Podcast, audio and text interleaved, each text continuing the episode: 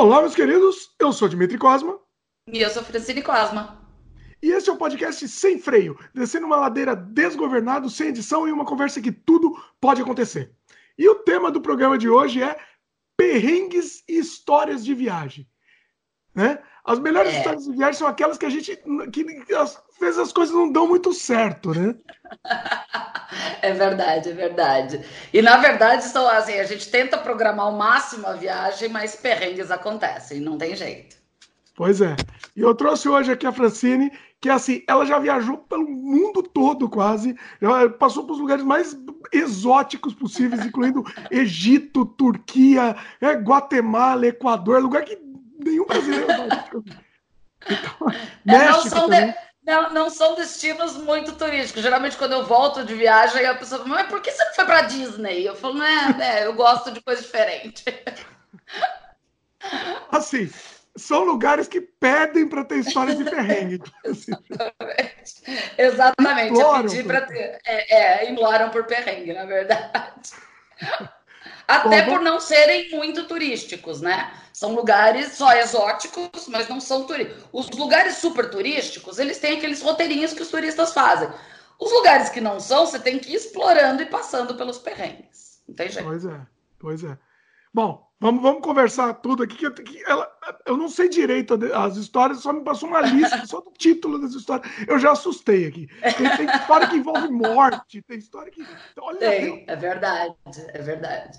Vocês não pedem por esperar. eu, acho que promete aqui. Bom, deixa eu fazer o jabá antes de começar. A gente está disponível em vídeo no YouTube, no canal O Extremo de Dimitri Cosma, youtube.com.br Dimitri Cosma, e também em áudio no Spotify, Apple, Google, Anchor, entre outros. Você pode aproveitar também e assinar o podcast. Por exemplo, no Spotify, você clica lá, seguir, e aí você vai receber sempre um podcast novo todas as terças-feiras. Né? Você pode assinar também nosso feed e ouvir no agregador que você bem entender. E entre em contato com a gente também. O contato, o, o, o, feedback de vocês é o que nos move, né? Se você estiver só escutando em áudio, você pode mandar e-mail para o semfreiopodcast.gmail.com ou se você quiser estiver escutando em vídeo ou quiser mandar um seu, seu comentário público, pode fazer na própria página do YouTube, que a gente vai ler também futuramente. Certo? Vamos lá, Francine? Ó, hoje, para quem estiver assistindo em vídeo aqui, a imagem da Francine está um pouquinho borrada aqui hoje mas o, o som tá bom. Então, quem estiver escutando em áudio não faz diferença, porque estiver escutando em vídeo, releve a imagem borrada aí. É a vida. É. Perrengue também. Perrengue Acontece. Bom, conta assim, um, um, overview só das suas viagens para os lugares, depois a gente vai vai detalhar cada um deles, assim, assim de, de dos perrengues, das histórias engraçadas. É, é na verdade é, é, é, inusitado, porque assim, eu trabalho muito viajando, na verdade, eu faço auditoria é, de qualidade customer experience. Então eu viajo muito para atender as empresas para essas auditorias e treinamento também. Então, além de viajar muito a trabalho, eu acabo gostando de viajar e eu gosto de destinos insólitos um pouco nas minhas férias. Então, é, então esse overview dessas, desses perrengues vai ser tanto viagem de trabalho quanto viagem de turismo, que são perfis bem diferentes, né? A preparação é completamente diferente. Por exemplo, perfil de viagem, de trabalho, você não, você não tem budget, você tem que custo zero.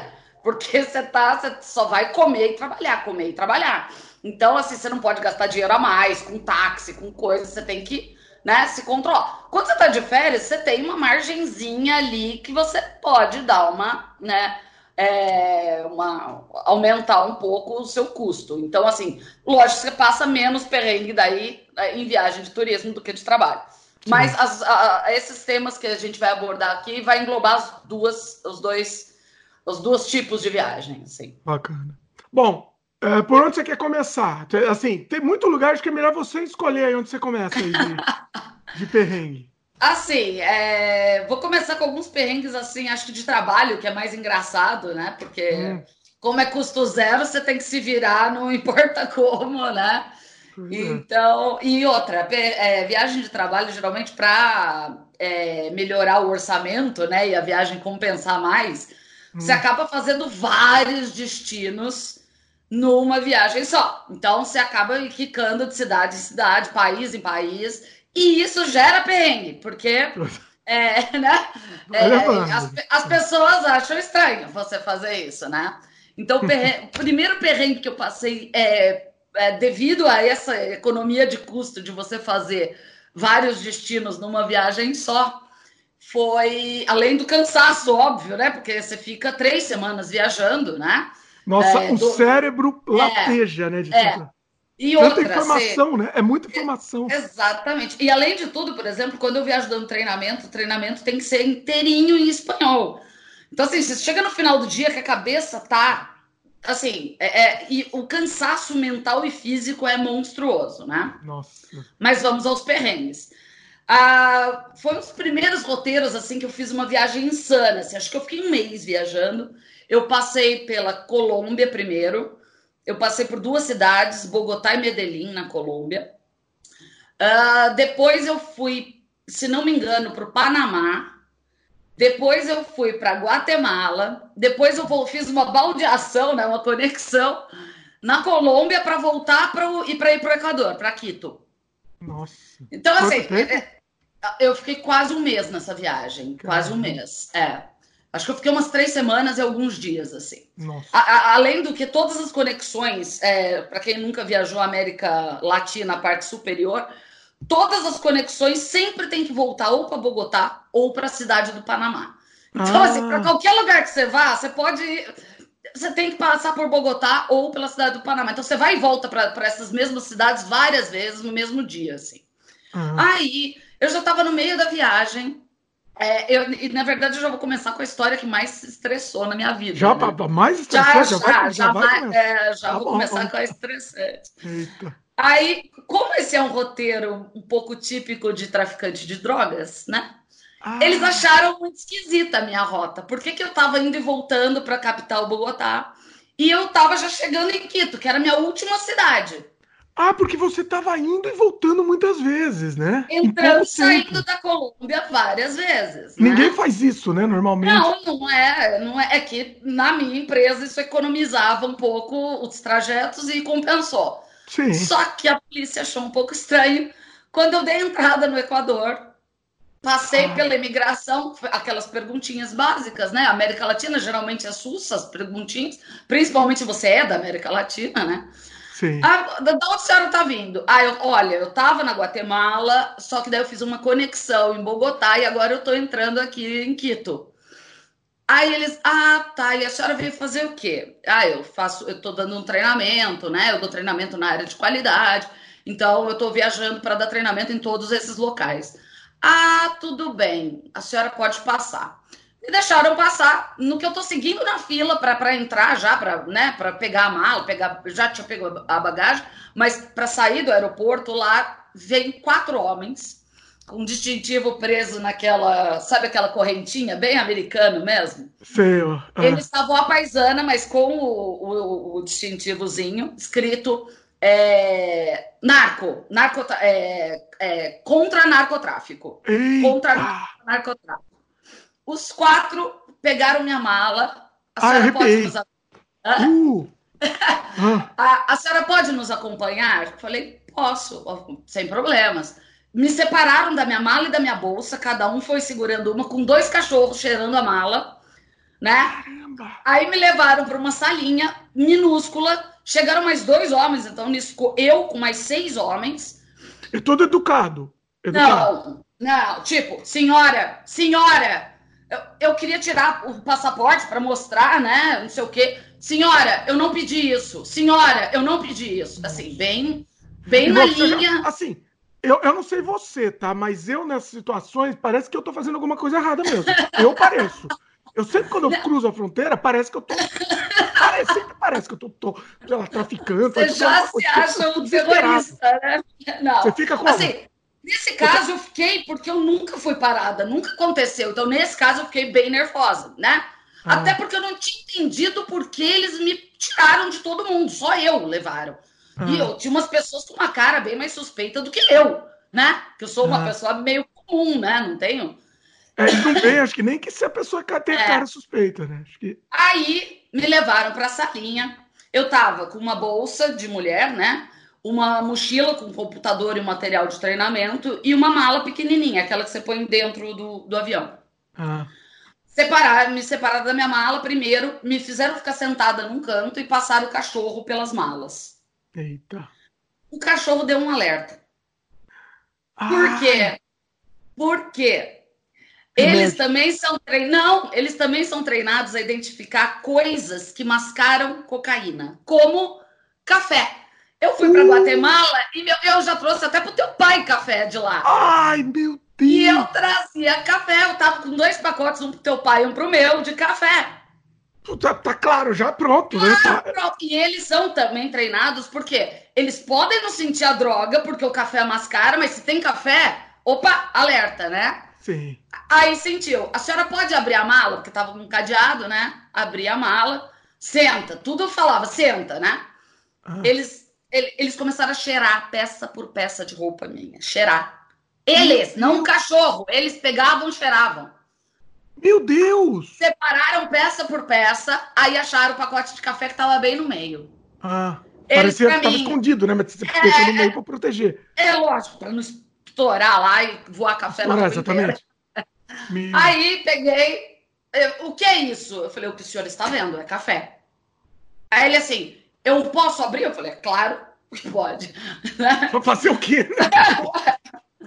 Ele pegou o café e fez simplesmente assim, um café caríssimo que eu tinha comprado, top de linha, ele fez assim. Ai. Para quem tá ouvindo, só ele virou de ponta cabeça. ele virou de ponta cabeça no chão e pôs o cachorro para farejar para saber se estava misturada também a cocaína no café. Dá para desmisturar? Não Será sei. que eles misturam? É, é, eu já vi misturar até com tinta para passar em mala, naqueles programas de TV. Ué, mas depois como é que ele desmistura, né? Eu, não sei, tecnicamente aqui não sei. É, é, eles têm as técnicas. Eu também, é. Eles misturam com produto de limpeza. Eu já vi várias bizarrices na TV, mas eu não sei. Não sei como faz isso. Nem você quero saber também. pesquisar. Né? não, não. Mas aí pegaram o café, tal. Aí ele falou: a senhora pode recolher agora. Eu falei: o senhor quer que eu recolha o café do chão que o cachorro já pisou e cheirou? É, a senhora vai ter levar, que recolher. É seu, pode levar o seu café. É seu, pode levar. Não, eu falei, muito obrigada. Não, mas a senhora vai ter que recolher. Tive que catar todo o cafezinho do chão. Mas que desgraçado. Peraí, ele é, jogou no chão mesmo. No chão mesmo, no chão. É para humilhar, né? É, é mais ou menos, ou para te pressionar e te deixar com medo. Eu acho que é técnica de interrogatório. É ah. para te deixar com medo e você começar a dar sinais de nervosismo e daí abrir a boca, entendeu? Você me mandar catar o café no chão, eu vou ficar nervoso mesmo. Não, eu fiquei. Aí ele pegou minha mochila de mão, que é uma mochila de rodinha, tal, própria para computador. Tal. Ele desmontou a mochila inteirinha, ele tirou os parafusos, tudo. Ai. Aí ele acabou que ele não achou nada, né? É, nisso sempre dois homens. Ainda bem, lado. senão você não estaria nem aqui para contar essa história. Com certeza. Ah, eles fazem outro teste. Na Colômbia, eles fazem todas as malas, tá? Ai. Eles pegam o produto, pegam um algodão, espirram esse produto e passam na sua mala. Se o produto ficar azul, você já vai passar ali. Só Eu acho que é para pegar vestígio, né? Só que, olha isso, eu já comprei mala em brechó. Olha o medo. Depois uh. eu parei de comprar. Depois que eu fui para Colômbia, eu parei de comprar mala em brechó por medo. Meu Entendeu? É verdade. Não é, é uma, olha, Nossa, olha a preocupação que você tem. Você emprestou a mala para um amigo. Eu parei também de emprestar mala para amigo, que é coisa que a gente faz sempre. Eu tenho bastante mala né? Então, é, não dá é, pra prestar, né? Não dá. É, então, assim, se, a pessoa, o que acontece é que provavelmente se a pessoa pegou em, cocaína alguma droga, se tiver, sei lá, um grãozinho, né? Qualquer coisa. Com certeza. Pega. Eu não sei se um grãozinho, mas eu acho que o um mínimo vestígio que tenha. Nesse algodão, ele reage. É que nem aqueles testes que eles põem, sacode o, o pacotinho, né? É, ah. É, deve ser funcionar da mesma forma. Sim. Então, assim, depois que eu comecei para Colômbia, para Colômbia eu fui várias vezes, acho que eu fui umas 10 vezes para Colômbia. Eu, eu parei. Você continuou de... indo? Eu continuei indo Nossa, depois. Aí eles perguntaram do porquê. Aí eles começaram a perguntar o porquê do meu trajeto. Ah. Por que, que você estava fazendo? Aí eu comecei a entender o porquê de toda a história, né? Ah, você não estava ah, entendendo ainda? Não, eu ainda não tinha entendido o porquê de me arrastarem ah. para o cantinho. É porque não faz sentido, né? Não é. faz nenhum sentido. É. Aí, é... ah, por que, do, por que desse seu trajeto, desse seu itinerário? Eu falei, do treinamento. A senhora pode comprovar? a sorte é que quando eu viajo, eu pego um cartão dos gerentes que eu converso, né? Hum. E daí peguei e falei, óbvio, tá aqui, ó, da Guatemala, o do Panamá, e fui entregando os cartões de visitas do Eles ligaram para cada Olha. um dos países que eu tive. Ligaram para cada um deles. Para cada um deles. Eles, eu tive que ficar esperando na salinha. Hum. Eles ligarem para cada um deles, eles confirmaram que eu era. É, ah, não foi nem na sua frente. Não, eles foram fora. Eles, ah. Dois deles saíram e foram ligar. E eu hum. fiquei lá esperando, com mais dois capanga do meu lado. Aí. Devia é... ser na sua frente, ia ser mais, mais. Eu, eu acho que você ficaria mais tensa. Se é para deixar a pessoa tensa. Eu também achava que eles iam ligar na minha frente, mas também eu tava um pouco me lixando, porque ué, é. vai ligar. O cara vai chegar e falar pro seu cliente: ah, aqui, ó, tá, é, é... é traficante, ele é traficante. Sei lá o que ele fala. Então, eu não sei o que ele falou, porque eu não encontrei mais com esses gerentes nas vezes que eu voltei lá. Então, ah. eu não sei muito bem. É, mas, assim, espero que não tenha falado. Eu queria saber o que. Eu, queria eu também gostaria. É. Mas daí o cara virou para mim: bom, a senhora tá limpa. É, isso num espanhol ininteligível, que é o da, do, do Equador, que é um ah. espanhol super rápido e, e, diferente. Eu nunca tinha ido para o Equador, né? Hum. Ah, agora a senhora pode montar a sua mochila com os parafusinhos. Ah, não. Eu falei, ah, o senhor tá de brincadeira comigo. Aí eu fiquei possessa. Aí eu fiquei nervosa. Falei, você tá de brincadeira comigo. Não, você tá, você tá me zoando. Eu já perdi minha condução que eu tinha. Agora eu vou ter que montar minha mala. Já catei a droga do café do chão. E agora o senhor quer que eu monte minha mochila? Nem, nem pensar, vocês vão montar minha mochila agora. E gritando já. Gritando. Parecia louca. Aí o cara ficou meio tão sem ação. A senhora, a senhora não desculpe, a senhora não... A gente vai tentar montar a sua mochila. Aí eles pegaram e começaram a montar a mochila, tá? Bom, a mochila voltou a funcionar. Ficou meio troncha, mas voltou a funcionar. Aí eles daí... voltaram, então, pelo menos. Se não fosse o ah, como... Inclusive, eles ligaram para o gerente do local que eu estava indo, da empresa que eu estava indo. Ah. Aí esse me falou. Ah, eles ligaram aqui perguntando da senhora. Eu falei, é, eu não sei por que eles me pararam lá na, na, na, na alfândega. Eles falaram, ah, é, aqui eles são chatos mesmo, porque aqui é rota de tráfego tal. Então pareceu que não deu nenhum problema. Mas assim, foi uma situação bem tensa, assim, principalmente num país que eu nunca tinha ido, né? É, então, é, então é, é, pelo, pelo amor, né? Geralmente, país que eu nunca fui, eu tomo um cuidado redobrado. Assim, eu, te, hoje em dia, por conta dos perrengues, eu entro, vejo como é a política de, de, de entrada e saída. É, tem local, por exemplo, se sair com concha ou pedra, você pode ser preso no aeroporto. Então, assim, é muito cuidado que você tem que ter. Muito cuidado. é muito detalhe, né? É. Muito. É, inclusive o que eu te falei da mala, né? Então, assim, dica de viagem: se você for para Colômbia, países rota de tráfico, não usem uma mala comprada em brechó, coisa que eu já fiz. Não peguem emprestado do primo maluco, né? Porque pode te dar um perrengue desnecessário. Não compra café também.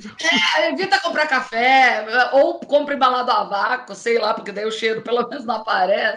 Sei lá. O café mas... você recolheu, né? Você, você teve que recolher, porque era na hora ainda da... da era na é. hora de deixar você tensa. Né? Não, eu não sabia o que estava acontecendo. Quando eu percebi que era só por conta do meu trajeto, aí eu falei, ah, eles que vão se lascar, entendeu?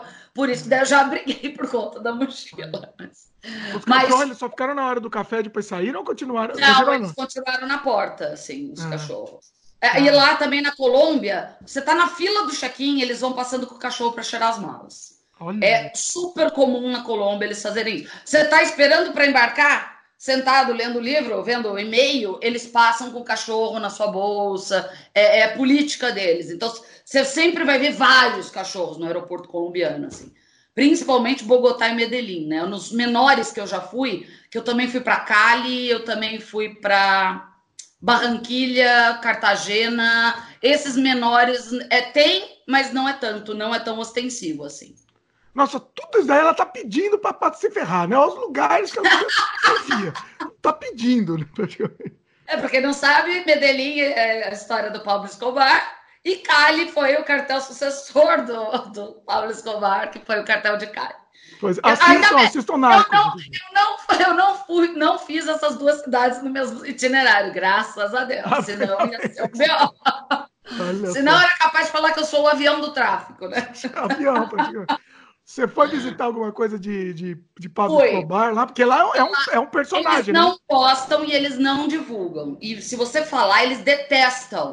Ah, é, é, é, tipo uma parte da história igual os nazistas para a Alemanha, que ninguém gosta de comentar muito, tá? É porque eles focar, ficaram famosos por conta disso. Mas Ué, lá. Mas, é, mas é, uma, é uma fonte de renda enorme para eles, não é? Um, não é, mas eles turismo. não gostam. Hoje em dia, eles são uma potência da indústria, né? A Colômbia. Hum. Então, eles hum. não precisam desse tipo de fama, né? Ah. As cidades são mega industriais, é, são lindíssimas as cidades.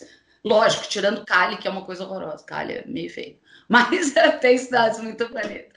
Mas ah, o que, assim, que você foi de, de Pablo? Eu, lá? É, lá, se você pulsar, procurar, até na internet hoje em dia já tem por conta da, da série Narcos, isso ficou famoso. Sim, deve ter tem dado um estouro. Tem o tour Pablo Escobar, onde você hum. vai ver a hum. casa que ele morava, você vai ver o telhado onde ele foi morto. Olha, Aí, você vai no ele, telhado do vai, é, Não, você não vai no telhado. Eles te mostram, mas dá para ver bem. E depois, ah. vendo Narcos, Narcos mostra a cena real do telhado, né? Da, da, da, e daí você lembra. O problema é que eu fui antes, então, entendeu? Ah, aí não tem graça. É, né? série. Não, mas tem, porque daí quando eu olhei a série, eu vi, eu falei, olha, eu fui aí, ah. né? É legal. Mas se você tivesse assistido antes, você ia. Você ia... ia ser legal, é, é, ia ser mais legal. É. é. que eu não sabia que tinha esse tour. Na época não tinha nem Narcos a série, então não tinha hum. como fazer isso. Uh, aí, em Cali não tem. Tour? Em Cali não tem. Ah, tem a ah. casa onde ele morou na infância, tem a vila que ele reformulou. Lá em Medellín, é, por conta do. É, é, igual o Rio de Janeiro, né? Tem muita favela no, no morro. Na verdade, uhum. Medellín é um buraco no meio do monte de morro. Até que uhum. caiu o avião da Chapecoense num desses morros aí, né? Uhum. É, e nesses morros tem favelas. Só que o pessoal não podia sair para trabalhar para Medellín. Então, a história que conta as más línguas, isso não é oficial, né? É que o Pablo Escobar ajudou a financiar um teleférico monumental até o topo da montanha. É, é uma obra assim faraônica é mesmo, é, é, bem legal. Então eles fizeram decks assim, em cada nível da favela, assim, é um negócio bem legal, é um lugar bem legal para se visitar. E lá também Medellín é onde o Botero tem maior parte das suas obras, né? Quem não sabe quem é Botero depois busca, é, são as gordinhas. É, o escultor é, da, das gordinhas, é muito das, bom. Muito bom. Busca, e, é muito bacana. Tem esculturas na cidade inteira, assim, então o pessoal vai caçando as esculturas, além de ter um museu do Botero, que é gigante, assim. Olha. É bem bacana, é bem legal mesmo. Nossa, já falamos de Equador e, e Colômbia, né? Colômbia nem tava no nosso plano. É, a gente tá, a gente tá que vai ser meio, vai ser meio caótico aqui. Tá, é, é, nem tava no plano falar da Colômbia, mas tudo bem. Pois é. É, bom, é, bom é, tem a questão. Você tinha anotado na pauta aqui. É, a Francine me mandou uma pauta básica, que são os bullets, para a gente lembrar das histórias, né? Já que está né, nesse negócio de problema no, no, aeroporto, você teve a questão do problema, ah, os problemas com a tatuagem na Colômbia. Ah, é verdade. A Colômbia, assim, eles têm mudado com o tempo, mas nas primeiras vezes que eu fui para a Colômbia, é, dando treinamento, eu cheguei a ter um ou outro problema, porque assim, os gerentes chegavam lá, você vai treinar a equipe, mas assim, olha, seria interessante que você cobrisse suas tatuagens. Olha. É. E assim, eu tenho várias tatuagens, né? Então, assim, as, as costas todas é um pouco difícil, às vezes, ah, graças a Deus, né? Porque lá é quente, né, pra caramba. É, mas daí, é, mas daí, quando eu fui ver, a própria equipe tinha tatuagens escondidas, assim, então é engraçado. Mas assim, e, assim eles adoram. Aí eles veem sua tatuagem. Eles, porque lá eles não têm muita técnica, aqui você tem mais. Mas né? adora quem tem, né? Quem não tem, tem preconceito. É, e daí na rua você vira meio centro das atenções. Então é meio. Se você não quer, se você quer passar despercebido, cubra suas tatuagens. Hoje em dia já deve ter mudado. Eu tô falando disso há 10 anos atrás, tá, gente? Mas não fala, mas não fala, né? Só olha. Não, é, mas eles te olham com aquele olho meio assim, sabe? Bom, mas, agora okay. também, a, a, advogado do diabo aqui, no Brasil também é a mesma coisa. É, menos, né? Porque no Brasil, hoje em dia, quem não tem tatuagem que é exceção, né? Hoje em dia. É, que é... É, hoje eu acho que é menos, é verdade. Mas mas, Hoje tem, todo. mas tem gente, é, tem gente que ainda olha tem. com. com né? tem, mas lá é mais, é isso que eu percebi, assim. Lá era hum. bem mais, assim. Você chama muita atenção quando você anda na rua. Tá? Hum. Mas é só um, um tópico. E, e, quando você vai a trabalho, principalmente. Então, agora, quando eu vou para Colômbia, eu geralmente vou mais tapada. Geralmente. Ah. E, e tem história, outra história de Medellín também. Ah. Medellín assim, é, é, super tranquilo. Super, assim. É, eles não têm criminalidade praticamente depois desse acordo que a Colômbia, a, a Colômbia fez com os Estados Unidos. Então, praticamente, não, assim, tem um policial em cada esquina. Assim, é uma coisa absurda. Aí eu quis conhecer um bairro um pouco mais afastado de Medellín, a pé, né? Porque eu gosto de fazer essas coisas, né? É. Andar como o povo, né? E não pegar coisa turística. Mas você pergunta antes se é Pergunto, me informo, ah, me informo. Hum. Aí, e daí fui informada pela equipe lá que, olha, esse lugar não é muito seguro. Eu falei, mas não é muito seguro o quê? Terrorismo, sequestro, né? É, não, não, é, é furto, furto na rua. Eu falei, ah, Beleza. Ah. Aí nisso eu fui com o gerente, o gerente quis ir comigo, né? Ele falou: ah, vamos dar uma volta então por lá, já que você quer ir, eu vou te mostrando as coisas. Eu e é um lugar longe, mas tem alguma é, coisa para ver? Você foi por quê? Eu tem fui. Não, eu queria conhecer, porque é, é, eles chamam a Medellín, se não me engano, faz tempo, mas é Cidade Rosa, porque as casas dos muros são todas pintadas de uma terra rosada. E eu hum. queria ver de um ângulo que é mais bonito, que você vê as montanhas de frente, assim, para tirar umas fotos tal. Hum. Aí eu fui com o gerente, né? Estamos lá os 10 andando e tal. Ele, não, Francine, aqui é perigoso, né? Você tem que tomar cuidado. Eu falei, ok, ok. Nisso, eu tinha comprado duas garrafinhas de água e estava numa sacolinha plástica. Hum. E estamos andando, e só noite, tá? Isso eram umas 8 horas da noite. Já estava voltando, a gente já estava voltando as ruas meio desertas. Nisso vem dois meninos trombadinhas por trás e ah. pegam na minha sacola. Mas eu, numa reação muito rápida, eu peguei, peguei a sacola e comecei a dar na cabeça dos meninos com as duas garrafas d'água. Bati neles até eles ficarem caídos no chão. Caramba! Aí o gerente, Francine, nossa, que rapidez. Eu falei, ah, aqui é Brasil, meu irmão. Estamos acostumados com essas coisas.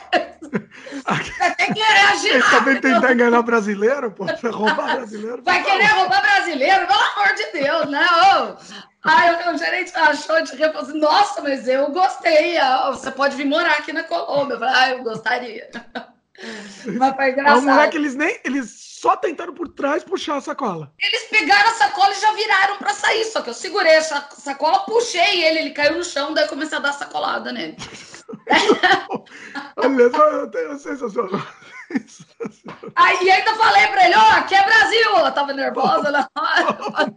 Que é Brasil, oh, que é Brasil! Tá achando que vai me roubar? Genial, genial. Sensacional. Ai, ai, ai. Você lembra de mais alguma aí no. Aí o moleque correu? Peraí, o que, que aconteceu? O moleque correu? Daí o gerente me segurou, porque eu queria continuar batendo, o outro pegou ele e, e, e saíram correndo. Olha. Mas era até bem vestido os moleques, não tinha o cara de trombadinha. Ah, é? O moleque tava. É, era bem vestidinho, menino. Parece um menininho roubar... pra escola. Ele não queria roubar bolsa, né? Queria roubar a sacola de compra. É, é. É, não sei, não entendi, porque dava pra ver que eram duas garrafas d'água. Não entendi muito bem. Nossa, Tudo bem. Sim. É. É. Inacreditável. Agora, tem mais alguma coisa que você lembra de Medellín ou da, área específica para a gente. Algum perrengue aí específico? Ou As... vamos, partir por. É, não, Medellín, se eu, pode surgir alguma coisa, porque eu fui muitas vezes para Medellín. Tem, tem... É, eu tinha tirado uns dias de férias e daí eu aluguei pela internet um quarto num hotel. Ah. Né? Aí é, eu tinha ficado num hotel por conta da empresa, só que depois eu não podia pagar esse hotel. Eu falei, ah, vou ficar uns dias. Eu ia ficar acho que uma semana em Medellín. Falei, ah, vou, vou reservar um hotelzinho baratinho só para gastar uns diazinhos de folga aqui, porque a cidade é linda, é imensa, né? Olha. Aí tem vários parques, é muito bonita a cidade. Aí eu falei, beleza, vou alugar pela internet. Aluguei pela internet, as fotos eram bonitinhas. Quando eu cheguei Eita. Era uma espelunca nos fundos de uma casa. Não, não tinha Airbnb naquela época, tá? Não era ah. famoso. Era pela internet mesmo. Eu busquei hotel Medellín e achei. Era uma espelunca com uma TV preto e branco, que eu nem sabia que existia, funcionava ainda. Mas era um lugar assim de dar medo, assim. A entrada dos quartos era meio que numa caverna, era escavada na rocha, assim, mas não de uma maneira, uh, que legal. É de uma maneira, meu santo Deus. Eu tô entrando num calabouço, vou ser assassinada. Então, cuidado também quando alugar esses quartos mais baratos. É, é complicado. Mas, mas ah, tudo bem, então foi tudo bem, só, foi só assustador. Coisa. Foi, foi só assustador. Outra coisa que é muito complicada na Colômbia é comida, se você tem restrição alimentar, tá? Hum. É, tudo é frito, tudo, tudo. Frito, gorduroso, tem açúcar. Então, assim, se você tem problema de restrição alimentar, a única coisa que vai te salvar é que eles vendem muita fruta na rua, cortada, limpa, passeada.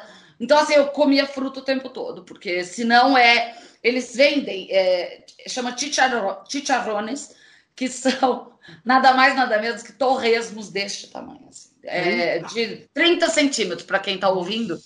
São torresmos gigantes. Caramba. Então, assim, você não vai encontrar muita. Nem em hotel, tá, gente? Nem em hotel internacional. É, é bem complicado a comida deles lá. Pra você ter uma ideia, o prato mais famoso deles lá, que eles fazem você comer, não comam, é horrível. É frango com chocolate, gente. Onde já Nossa. se viu isso? É um frango com uma calda de chocolate. É típico de Medellín, tá, gente? Em Bogotá vocês não vão encontrar. É muito diferente os dois lugares, viu? Até o espanhol em Bogotá é fácil de entender, em Medellín é impossível, porque Olha. eles misturam com outras línguas indígenas. Hum. Então, assim, em Medellín, as primeiras vezes que eu fui, eu tive muita dificuldade, muita. Até o gerente, que era de Bogotá, falava que tinha dificuldade de entender, porque e ele era colombiano. Olha o detalhe. Nossa. É que nem no Brasil você vai para uma região do Nordeste que eles falam muito rápido, é difícil de entender também. Ou no Agora, você estava falando do gerente, né? Provavelmente o pessoal deve querer te agradar e aí te. Ah, uma coisa típica aqui, ó. Experimenta essa comida típica. E aí deve ser um negócio. Você tem que gostar, né? Você tem que gostar. A, a minha sorte é que eu curto experimentar coisas bizarras, né? Então, é. assim, quer ter uma coisa bizarra do país, eu experimento. Eu também Até não, experimentar sim, mas você o... tem que comer. É, é, só que assim, eu confesso que o frango com chocolate eu não consegui. Eu dei só uma garfada. Foi uma das poucas coisas que eu falei: olha, desculpa, eu me recuso. Não dá pra comer isso, não. Ah, você não comeu mesmo? Não comi, não comi, não comi. Mas não alguém que te ofereceu? Foi algum gerente, alguma coisa? Foi o chefe do restaurante que me, me recomendou. Eu falei: olha, você desculpa, é diferente pro meu paladar. E outra, eu já, já não gosto de comida agridoce no Brasil, né? É, sabe? Põe é, abacaxi na salada, eu não gosto. Então, é, passa mim, no arroz. É. Passa no arroz. Para mim ficou um pouco mais difícil, então, comer isso. É. Mas tem muitas outras comidas maravilhosas. Nossa, Guatemala tem uma água de arroz que é uma delícia de beber. É um suco de arroz, não sei explicar. Mas tem, tem cada coisa deliciosa. Assim. Se for a Colômbia, como um maracujá. Eles chamam de outro nome. Eles chamam também de fruto da paixão mas ele é delicioso, assim. É dele, eu, eu praticamente. O meu café da manhã eram seis maracujás, assim, doces. Olha só. Que é maravilhoso, é muito bom. Como? Você tá falando isso daqui, deixa eu só fazer uma autopropaganda aqui. Você falou desse, desse lance de comida, oferecer comida. A gente fez um podcast sobre inteligência cultural que a gente fala muito sobre esse tema, inclusive, né? Que assim, dependendo do país, se você recusar, é uma ofensa, é uma pessoal, ofensa. né? É. É. Você passou. E, Deixa eu fazer um número de jabá, para quem quiser assistir o jabá aqui, é o programa número 36, com o Daniel Costa, é, Inteligência Cultural. Escutem também. Mas conta aí, você passou por algum perrengue assim, nesse sentido? Uh, na verdade, eu passei, mas na Turquia. Na Turquia eu passei. Olha. Porque eles têm umas comidas muito típicas assim, e eles oferecem para você provar. E assim, é, é, assim, a sorte que na hora eu pude não comer e ninguém ver, né? Mas é, eu percebi que isso podia ser complicado. Na Colômbia também, eles têm uma cultura de comer todos juntos. E é muito engraçado que se tem 10 pessoas na mesa, você tem que falar bom proveito para cada uma das 10. Então fica todo mundo assim sentado na mesa, bom proveito, bom proveito, bom proveito, bom proveito, bom proveito. Tipo, é insano o negócio. E insuportável. e, e, assim, eu, eles pegavam meio mal, porque no, nas primeiras vezes que eu fui, eu sentava e começava a comer. Se chegou a refeição de todo mundo, eu não falava bom proveito. Aí um dos gerentes falou, Francine, aqui é meio costume, é falta de educação se você não desejar o bom proveito. Eu falei, ah, ok. Daí agora, toda vez que eu vou pra Colômbia, eu sei, bom proveito, bom proveito. Então. Olha! É meio que um ritualzinho deles, assim, é engraçado. É, estamos dentro aí do, do, do negócio do, do, da inteligência Exatamente. cultural mesmo, né? É, você não tem é. como saber, como você vai. Não. Só na hora, né? Exatamente. Da bom cultura também. Por... É bom proveito. Bom proveito. É. Ou proveito, eles falam proveito também. É, bom, é, também, é um bom apetite, né? É, bom apetite, é. Que também é. fala no Brasil, mas não é falta de educação se você não falar, né? Você Sim, pode. Ainda para cada um. Sem sentido. É, o como da cultura também no Uruguai e no Chile, do homem abrir a porta para a mulher. No Brasil, isso é uma tradição de 50 anos atrás, ninguém mais faz isso. E eu já cheguei lá abrindo minhas portas e, e, eles ficavam muito incomodados comigo. Então, se eu tava com um homem, eu tinha um homem perto da porta. Hoje em dia, quando eu vou para esses países, Argentina também, um pouco menos, mas também. É mais Uruguai e Chile. Você, a mulher tem que parar e esperar o homem abrir a porta. Eu acho meio insano que eu fico meio angustiada com isso. Uma pessoa ansiosa, que nem eu, ficar esperando alguém abrir a porta. Né? Eu tenho mão, né? Mas ele, eles se sentem meio ofendidos se você se recusa. É, a questão é essa, né? Você, é. não deixar eles se, se ofenderem. Exatamente. Nossa, eu acho que você vai, poderia fazer um, um, A gente poderia fazer um programa só sobre inteligência cultural. Aí você deve ter passado por, por um. É, perrengues com, com fala, assim, com a questão da inteligência cultural, né? Hoje em dia, por exemplo, nas minhas últimas viagens de férias que eu fiz, que foi para países com culturas completamente diferentes, aí eu fiz uma ampla pesquisa cultural para não cair né, no problema. Mas tive problema com, com a cultura, principalmente no Egito. E por uh, conta de um Egito, detalhe. Por, Como é que é? Conta, é por conta de um detalhe. Eu fui lá na época do Ramadã. Para quem não conhece. Nossa mais é a época mais complicada deles. Eles não podem fazer sexo, não podem comer, se não me engano, do pôr do sol. Eles só podem comer do pôr do sol ao nascer do sol. É, é na época de verão que faz agradáveis 50 graus. É, mas é uma ótima época para você viajar, porque todos os pontos turísticos, que é aquela coisa horrorosa de cheia, que você ia sair suas fotos horríveis, eu tirei fotos lindíssimas sem ninguém. Porque ninguém aguenta tirar foto com 50 graus na, no Ah, ninguém tá é, na rua, ninguém sai. Tava vazio, vazio, vazio, vazio. Eu peguei, a, sabe aquele monumento que foi deslocado, que é o Abu Simbel, é um grande monumento no sul do Egito. Ah. É, e ele, assim, as fotos são horríveis. Lá. Todo mundo que vai só consegue tirar foto, foto de um monte de coreano, porque só tem coreanos, dominam Olha. o mundo. Eu tirei foto sem ninguém. Eu tô de mão aberta, no templo inteiro atrás de mim. Só que assim, a gente só podia fazer os passeios até as 10 horas da manhã, senão era insano você tinha que correr pro hotel. Por quê? Ah, pelo por, sol, pelo por, sol. Pelo sol. E num dos, dos roteiros, eu, eu, a gente quis ficar mais, porque era, era o templo de Luxor, né? Eu quis ficar mais no templo de Luxor, óbvio. E eu acabei pegando uma insolação fantástica. Né? Eita! Né? Ah, e tem o um detalhe do Ramadã é, eles não podem nem tomar água, tá? Com 50 graus no coco. E, e, alguns se sentem ofendidos se você toma água na frente deles. Uh! Então, o que a gente ia fazer para tomar água, a gente, para não ofender ninguém, entrava no ônibus. E daí tomava um pouco né? Põe um negócio na é, cabeça. No final da viagem, a gente já tava meio que se lascando, porque, pelo amor de Deus, eu vou ficar com insolação se eu não tomar água. Assim, ofendido, mas não fala nada. Eles olham feio. Lá para você, eles olham muito feio. Outra coisa que não pode é casal, mesmo casado, no, principalmente no Ramadã, dar as mãos na rua. Só que no Brasil, eu fui com meu namorado. A gente anda assim, na rua o tempo todo. A gente esquecia. Tava entrando no restaurante, ele punha a mão na minha cintura, ele dava a mão para mim. Aí na hora, nosso guia, Ramadã, Ramadã, Ramadã. E daí, a gente, é. Aí eu, tipo, empurrava, ficava longe. De... Beijo, então, nem pensar. Nem Olha. pensar. Então, assim, é, é, são, é, é, é, você tem que analisar essa, essa cultura do país antes de ir. Ah, outra coisa, mulher de short, mulher de, de regata. Tem lugar que você não vai ver, se você quiser ir assim. Então, assim, eu já me preparei antes, eu fiz uma, uma baita pesquisa e só levei saia longa e calça longa bem fresquinha para não passar perrengue nos lugares. Ah, e metade dos lugares no Egito você vai precisar entrar coberta, a cabeça coberta e o torso só, só, com as mãozinhas de fora. Olha. Senão você não é.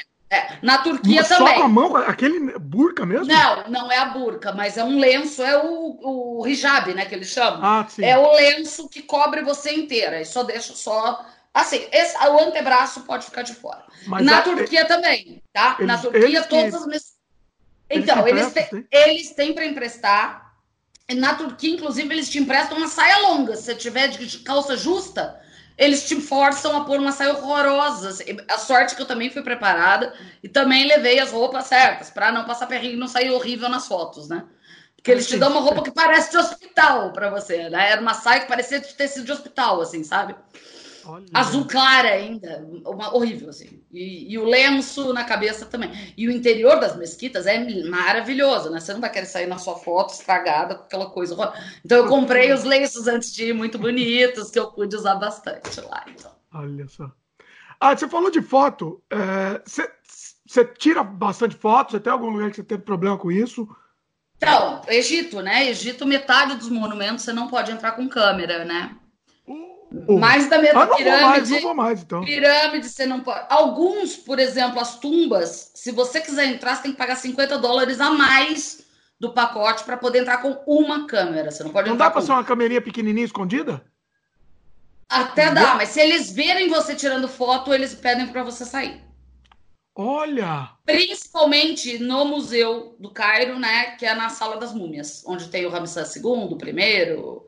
Menos o, o Tutankhamon, ele tá no Vale dos Reis, na tumba dele. Ele tá lá na tumba dele. Então, também não pode tirar foto. Ah, coisa chata, não. Mas daí eu fiquei amiguinha de um cara, sabe aqueles caras que usam turbante, o, a, a roupa uhum. deles? Eu fiquei amiguinha dele lá, ele tirou uma foto comigo, ele deixou eu tirar. Ele é o guarda da tumba do Tutankhamon. O guarda que tava lá para é, toma... Aí ele me, aquele jeitinho brasileiro, ele me deixou tirar foto com a, a, a múmia do Tutankhamon. Joga um charme, o rapaz. Joguei um charme, ele comprou e vamos embora. É assim, é brasileiro tenta de tudo, na verdade. Ó, a gente não tá em perrengue aqui, então, então vamos, vamos pro Ah, é verdade. Assim, não, tava no perrengue de, de, de roupa, né? Tava. Até tava. É, é verdade, tava, tava, tava no perrengue. É, é, que tem tanto perrengue que. É, é perrengue atrás de perrengue. É que eu tô, eu tô com medo de não pegar os perrengues. Essa quantidade de perrengue que você me passou assim, é inacreditável. É. Vamos, a, a, gente vai fazer desconexo mesmo por lugar? Não, vamos por qualquer lugar, né? É. Vamos. Pode... Vamos, né? Tipo, Indiana Jones. Vai e volta. mapinha do Indiana Jones. Por sinal, assisti ontem Indiana Jones. Olha Fantástico. Só. Adoro, adoro, adoro. Sensacional. Eu acho que hoje umas 100 vezes já. É, eu também. Vamos para. É, já que você estava falando de, de tráfico tal, narcotraficante, fala sobre a igreja dos na narcotraficantes no México. Ah, tá. É, no México, eu já fui para alguns dos lugares, na verdade, eu já fui para duas das cidades que foram já consideradas as duas cidades mais perigosas do mundo, né? É, que é é, esqueci o nome de uma delas. É, é, mas essa não teve perrengue, tá? É, é, na divisa com os Estados Unidos essa. E a outra é no noroeste mexicano, também quase divisa com os Estados Unidos, que é Los Moches. Los Monges. Los Moches. Tá. Los Moches.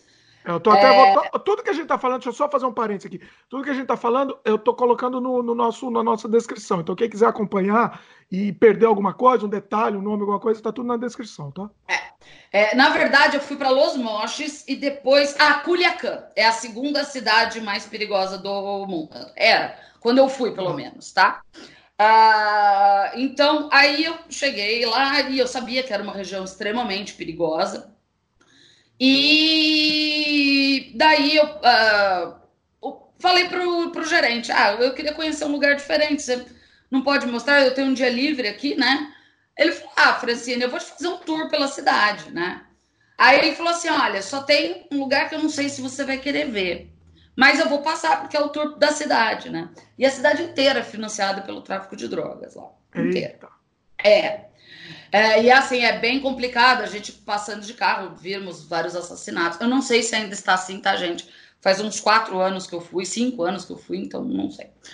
É, aí ele falou, Francine, você quer conhecer a igreja dos narcotraficantes? Aí, Hã? existe isso? É, porque eles têm um padroeiro, agora eu não me lembro o nome do padroeiro, é São José, alguma coisa, depois eu, eu lembro. Inclusive, comprei uma medalhinha dele. Olha só, devoto do São Cultura bizarra, você tá... Tá lá na chuva, tem que é, ser. Exatamente. Aí eles, ó, mas é interessante você, ó, só que você não vai poder tirar foto. Eu falei, ok não tem problema. Ah, mas era um dia de semana, à tarde, então nem ia ter tanto problema. O problema é quando tinha culto, né? É, culto não, é, é missa mesmo, porque é católico, por incrível que pareça. Olha. É o santo, ele não é um santo oficial, mas ele lá, ele é tido como um santo, como o Padre Cícero, né, no Brasil, tal. Uhum. Aí entramos na tal da igreja. A igreja era num é, subúrbio de, de, de Culiacán, era assim, bem buraco, assim, uma rua de meio de terra. Eu falei, que coisa horrorosa, por que ele acha que isso é legal, né? Para me mostrar. Ah, não tinha, era feio. É, a, fora, fora era feio, ah. mas daí quando a gente entra, é um lugar gigantesco. E o que que acontece? Os narcotraficantes pedem bênção. Se eles estão com um filho doente, então eles fazem uma promessa para o São. Esqueci lá, São José, hum. se não me engano. Uh, e se eles alcançam a graça, cada narcotraficante dá uma coisa mais valiosa pro lugar. Então, assim. Olha. Bizarro. Tinha coisas de ouro, tamanho real. Assim. É, é, chocantes. Assim, tinha carro, tinha, tinha um monte de coisas. Dentro da igreja, carro? É, não é uma igreja, é uma casa. Depois tem um altar lá no fundo, tal, mas é uma casa. Parece mas é gigante, uma, o lugar é gigante. Parece ser uma casa. Da... Na verdade, é meio que sabe, foi construído aos poucos, cheio de puxadinho, cheio de puxadinho, ah. puxadinho, puxadinho. E virou meio uma favelinha, assim, mas você vai entrando nos corredorzinhos, você vai vendo as coisas, assim. Nossa! Então, assim, é bizarro, assim, é bizarro. É, é meio chocante, assim. E assim, as paredes todas forradas de, de, de agradecimento. É, é bem legal. E tem... Não... Mas tem gente ficar... vigiando. Não, não tem gente vigiando. Não. Olha. Não, não tinha, pelo menos quando eu fui. Ah. E o que é mais engraçado, assim, é que eu queria até ficar mais tempo, para porque tem, eles escrevem cartas, né, no lugar, eles põem placa de ouro tal. Eu queria ficar, só que tava um calor de quase 50 graus em Culiacán. Culiacán é muito quente, é meio deserto. Então eu não consegui ver detalhadamente. Eu gostaria de ter ficado mais, mas estava muito quente, daí eu tive que ir embora. Mas foi muito engraçado. Aí ele falou assim: ah, só toma cuidado, né? Que eu falei, ah, eu vou comprar a medalha. E ele, olha, só toma cuidado, você pode passar perrengue no aeroporto com essa medalha. Uh. É, só que daí eu escondi na minha mala, nas, no meio das roupas e. Ah, mas não tem não... como. É, eles não vai pegar. Não, não se eu, talvez eu tivesse no, no colo, daí ah. talvez fosse um problema, mas só isso. Graças Agora, a Deus. você falou que não podia tirar foto, você falou que não tinha ninguém vigiando, não, não dava para dar um. É, dava, assim, dava. você ficou com medo, né? Eu fiquei com medo por ser o local que era, né? Na verdade. dá eu, mas eu ia sofrer tanto. Eu, eu ia sofrer tanto num lugar desse e não poder, não poder filmar. É. Eu ia. Nossa, ia me dar uma tremedeira. Até porque eles falaram que não podia filmar, porque eles põem a foto da pessoa, né, que recebeu a benção, né? Então provavelmente é direito de imagem também. Até uma coisa legal, mas tudo bem. Não sei se é direito de imagem ou é direito ou de. medo de. de é, não sei também, não sei. É, na verdade, não quis saber também, porque eu fiquei com medo e falei, é, melhor não perguntar. Não saber muito. Melhor, é melhor não, saber, saber muito. muito. É. Às vezes é melhor. É. Bom, você, já que você está no México, conta um negócio aqui que aterrador aqui, que você passou um terremoto no México. Passei. É, na verdade, eu peguei, assim, é, a minha sorte, eu não senti muito terremoto, porque eu estava na rua. Se eu tivesse no alto do hotel, meu hotel tinha 25 andares, eu estava na cidade do México, tá? É, Para quem não sabe, é uma das cidades com maior índice sísmico do mundo. E é... não estão preparados, isso que é o pior, né? Então, hoje eles já estão. A cidade ah, do tá. México, a cidade ah. do México tá. Qualquer outro lugar no México não tá. Mas a cidade do México é, é, é, assim, é uma megalópole, assim. Já foi considerada uma das maiores cidades do mundo, né? Então, maior, digo, em tamanho, mas assim, ela é muito desenvolvida, tem muito museu, muito prédio industrial. Então, assim, hoje em dia ela já é mais preparada. Outra, todo local que você vai, qualquer hotel que você vai, prédio que você vai, tem rota de fuga de terremoto, tem fique aqui embaixo, tem pontos estratégicos pintados no chão. Eles dão treinamento, treinamento é obrigatório ser feito em todas as empresas. Eu até dei treinamento sobre isso lá. É, o treinamento é obrigatório ser feito a cada uma vez por mês, se não me engano. Em algumas cidades, uma vez por mês, em outras, a cada três meses, isso varia um pouco de local para local. Então, assim, a única coisa que eu percebi que eu estava num supermercado foi minha sorte, porque lá em cima eu ia perceber mais, né? Mas o caixa começou a não dar completamente, eu estava pagando. Eita! E quando eu olhei, eu falei, nossa, eu tô com labirintite. A, a mulher, não, moça, é um terremoto. E continuou passando as compras, tipo, bizarro. Como assim? E eu, moça, mas é um terremoto. Ela, é, moça, a senhora vai pagar no cheque, o dinheiro, o cartão. e o caixa se mexendo completa, a coisa caindo do armário, a mulher passando calmamente, tipo. É caindo pra... coisa. Caindo coisa nas prateleiras. A, a, o caixa dela foi quase parar na porta, porque tinha umas rodinhas. Até acho que é para isso mesmo, eu não sei. Talvez. Né? Caixa foi parar na porta, eu segurando o caixa, assim, fui meio arrastando, assim. É, eu, eu não me lembro de quanto foi esse, mas acredito ter sido uns quatro alguma coisa. Nos, quando eu voltei pro hotel, tinha coisa fora do lugar. Assim, eu não vi estrago. Estrago eu não vi. Mas é, tava, ah, você percebia, lógico, os turistas muito abalados, né? Eles só, lá estavam é, nem ligando, continuaram lá. Mas eu voltei muito assustada, né? E depois ele teve as, como que fala, as reverberações lá dele. É, tem sempre o principal e tem os, as outras, né? A escala, é, né? É, não, não. É, ele tem é, tipo espelho. Ele, ele acontece depois várias vezes. Ah, é, o, é verdade. O eu não sei um termo. Wave, né? eu não lembro do nome. É, não sei. É, mas tem. É, e daí você ele continua, né? Para quem não entender, ele, é, isso. Ele tá e depois ele continua. É, ele dá uns, uns rebote, pontinhos de. É, é, é. É. é. e daí ainda fiquei, ficamos sentindo isso por um tempo, assim. Mas, é, assim, os, os menorzinhos depois parecia só um mal-estar. Daí você viu o lustre balançando. Você fala, oh meu Deus, é de novo. E, e aquela sensação, né? É óbvio que eu estava num prédio super novo, super bem construído, com as melhores técnicas. Inclusive, na Cidade do México, eles mostram Uh, você já ouviu aquela técnica que foi japonês que fez, se não me engano? E, e, os mexicanos falam que foi mexicano que fez, o japonês fala que foi, o japonês. Eu não sei porque eu não entendo nada disso. Do pêndulo, que eles põem um, uma bola gigante em topo de cada é, prédio alto. Esse Sim. hotel que eu tava tinha essa, essa bola, eu fui ver a bola, é bem legal mesmo o mecanismo. É uma bola com amortecedores. Não, não tirei foto porque é, é segredo de, de ah, coisa lá, de, de, de estrutura. Industrial. Ah. É, industrial. Aí é bem legal, assim. Então eu tava me sentindo segura, né? Mas é, eu preferi não ficar num andar mais alto. Depois, eu, depois que teve o terremoto, eu mudei para um andar mais baixo. eu mas não ficava em prédio, não, mas nem alto nem baixo. Não tinha muita opção, mas vai. vai. E na Guatemala, na Guatemala, eu cheguei um dia depois, ou no dia do, do último grande terremoto que destruiu a capital da Guatemala nossa. que é a cidade de Guatemala, né?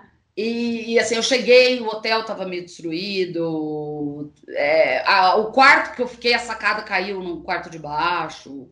A, Nossa! A, é, é, o trânsito tava um caos, assim. Casa, você via casa sem telhado quando você estava andando na rua. E assim, eles até determinam um toque de recolher para evitar é, saques nas casas, né? Então, eu, assim, eu não pude, nessa ida a Guatemala, eu não pude passear muito, por conta disso daí.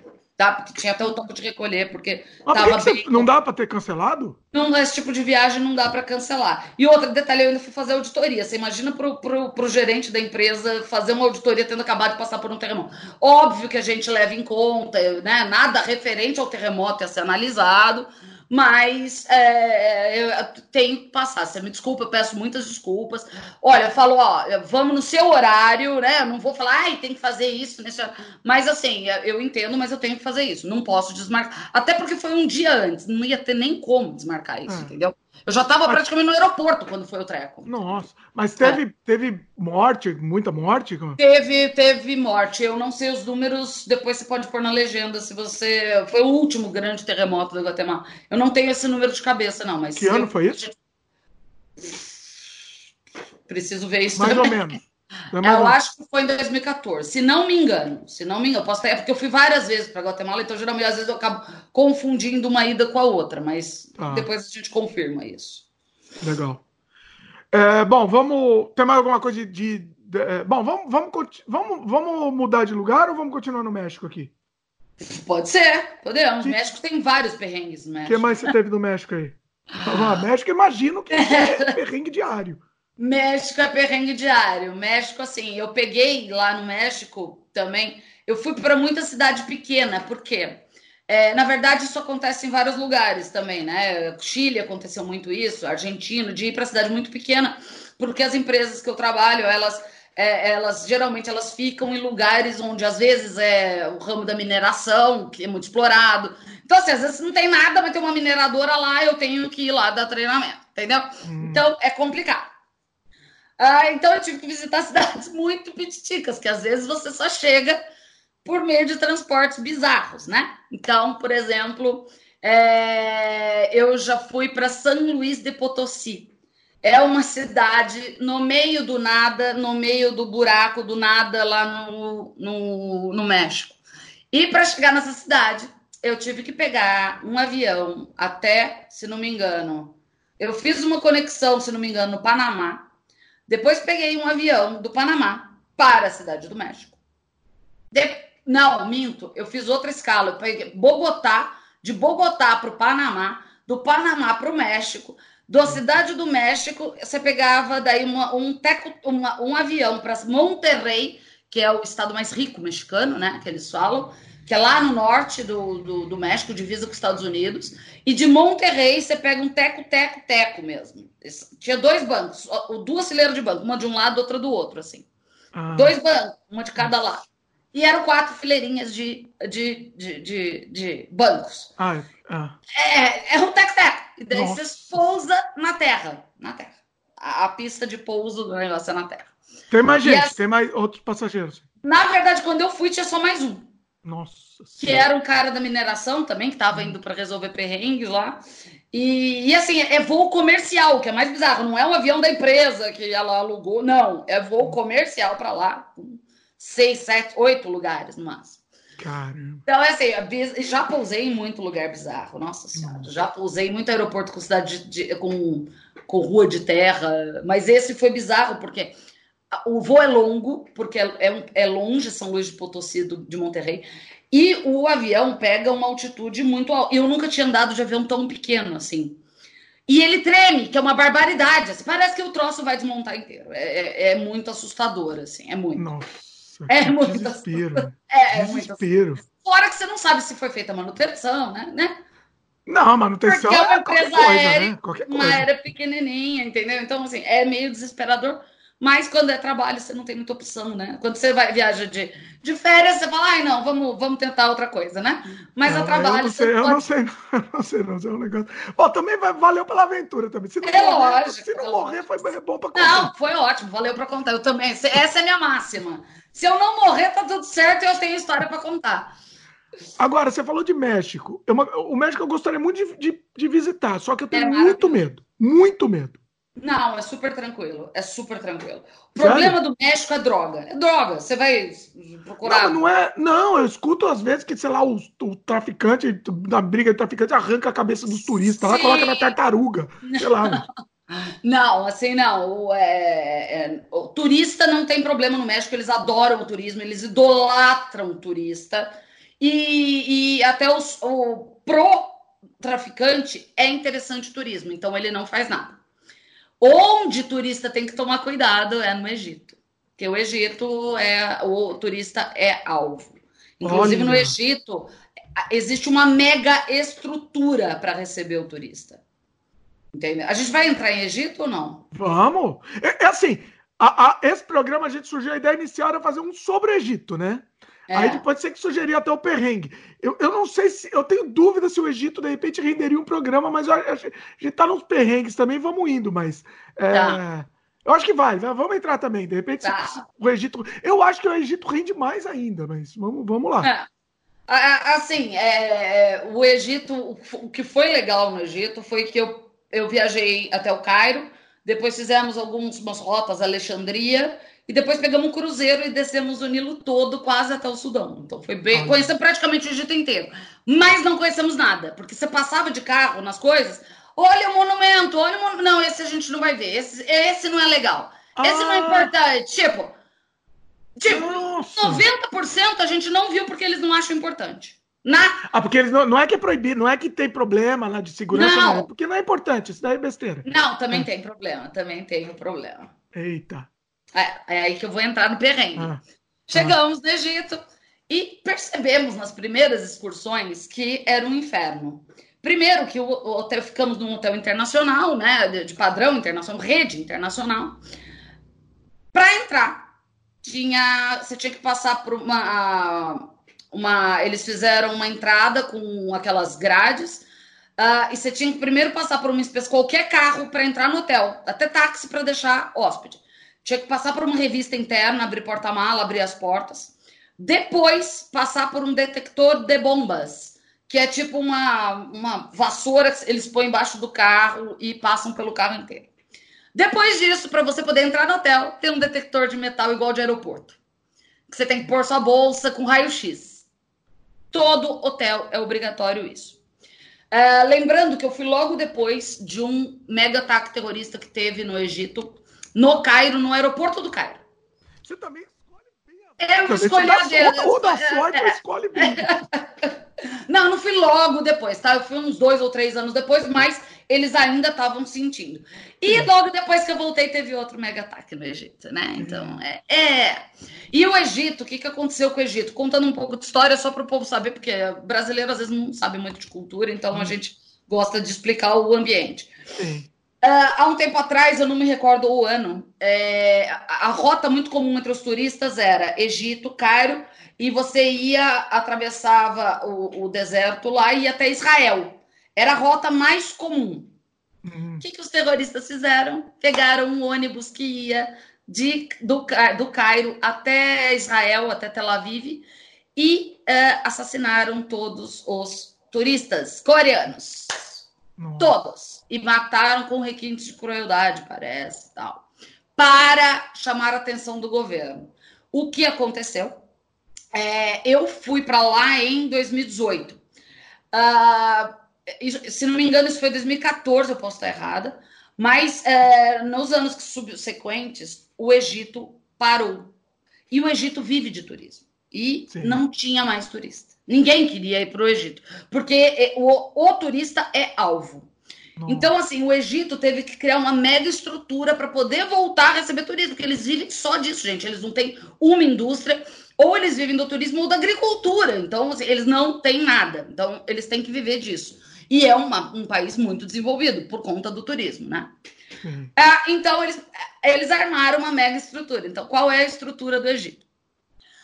Para você, de turista, é, você, por exemplo, eu estou no hotel, vamos sair para uma excursão. Ah, pera, temos que aguardar a autorização da Polícia Federal. Ok, você fica sentado lá no hall do hotel, aguardando a autorização da Polícia Federal. Nisso, seu ônibus. Para sair, você precisa de autorização. Para sair, para sair. Nossa. Aí, não obstante, ah, obtivemos autorização, estamos esperando somente os carros. Nisso, parava o seu ônibus, busão de turismo mesmo, e nisso chegavam dois carros de polícia, da Polícia Federal, um na frente e um atrás, e você saía. Ah, e sempre com um segurança, com uma subautomática dentro do ônibus.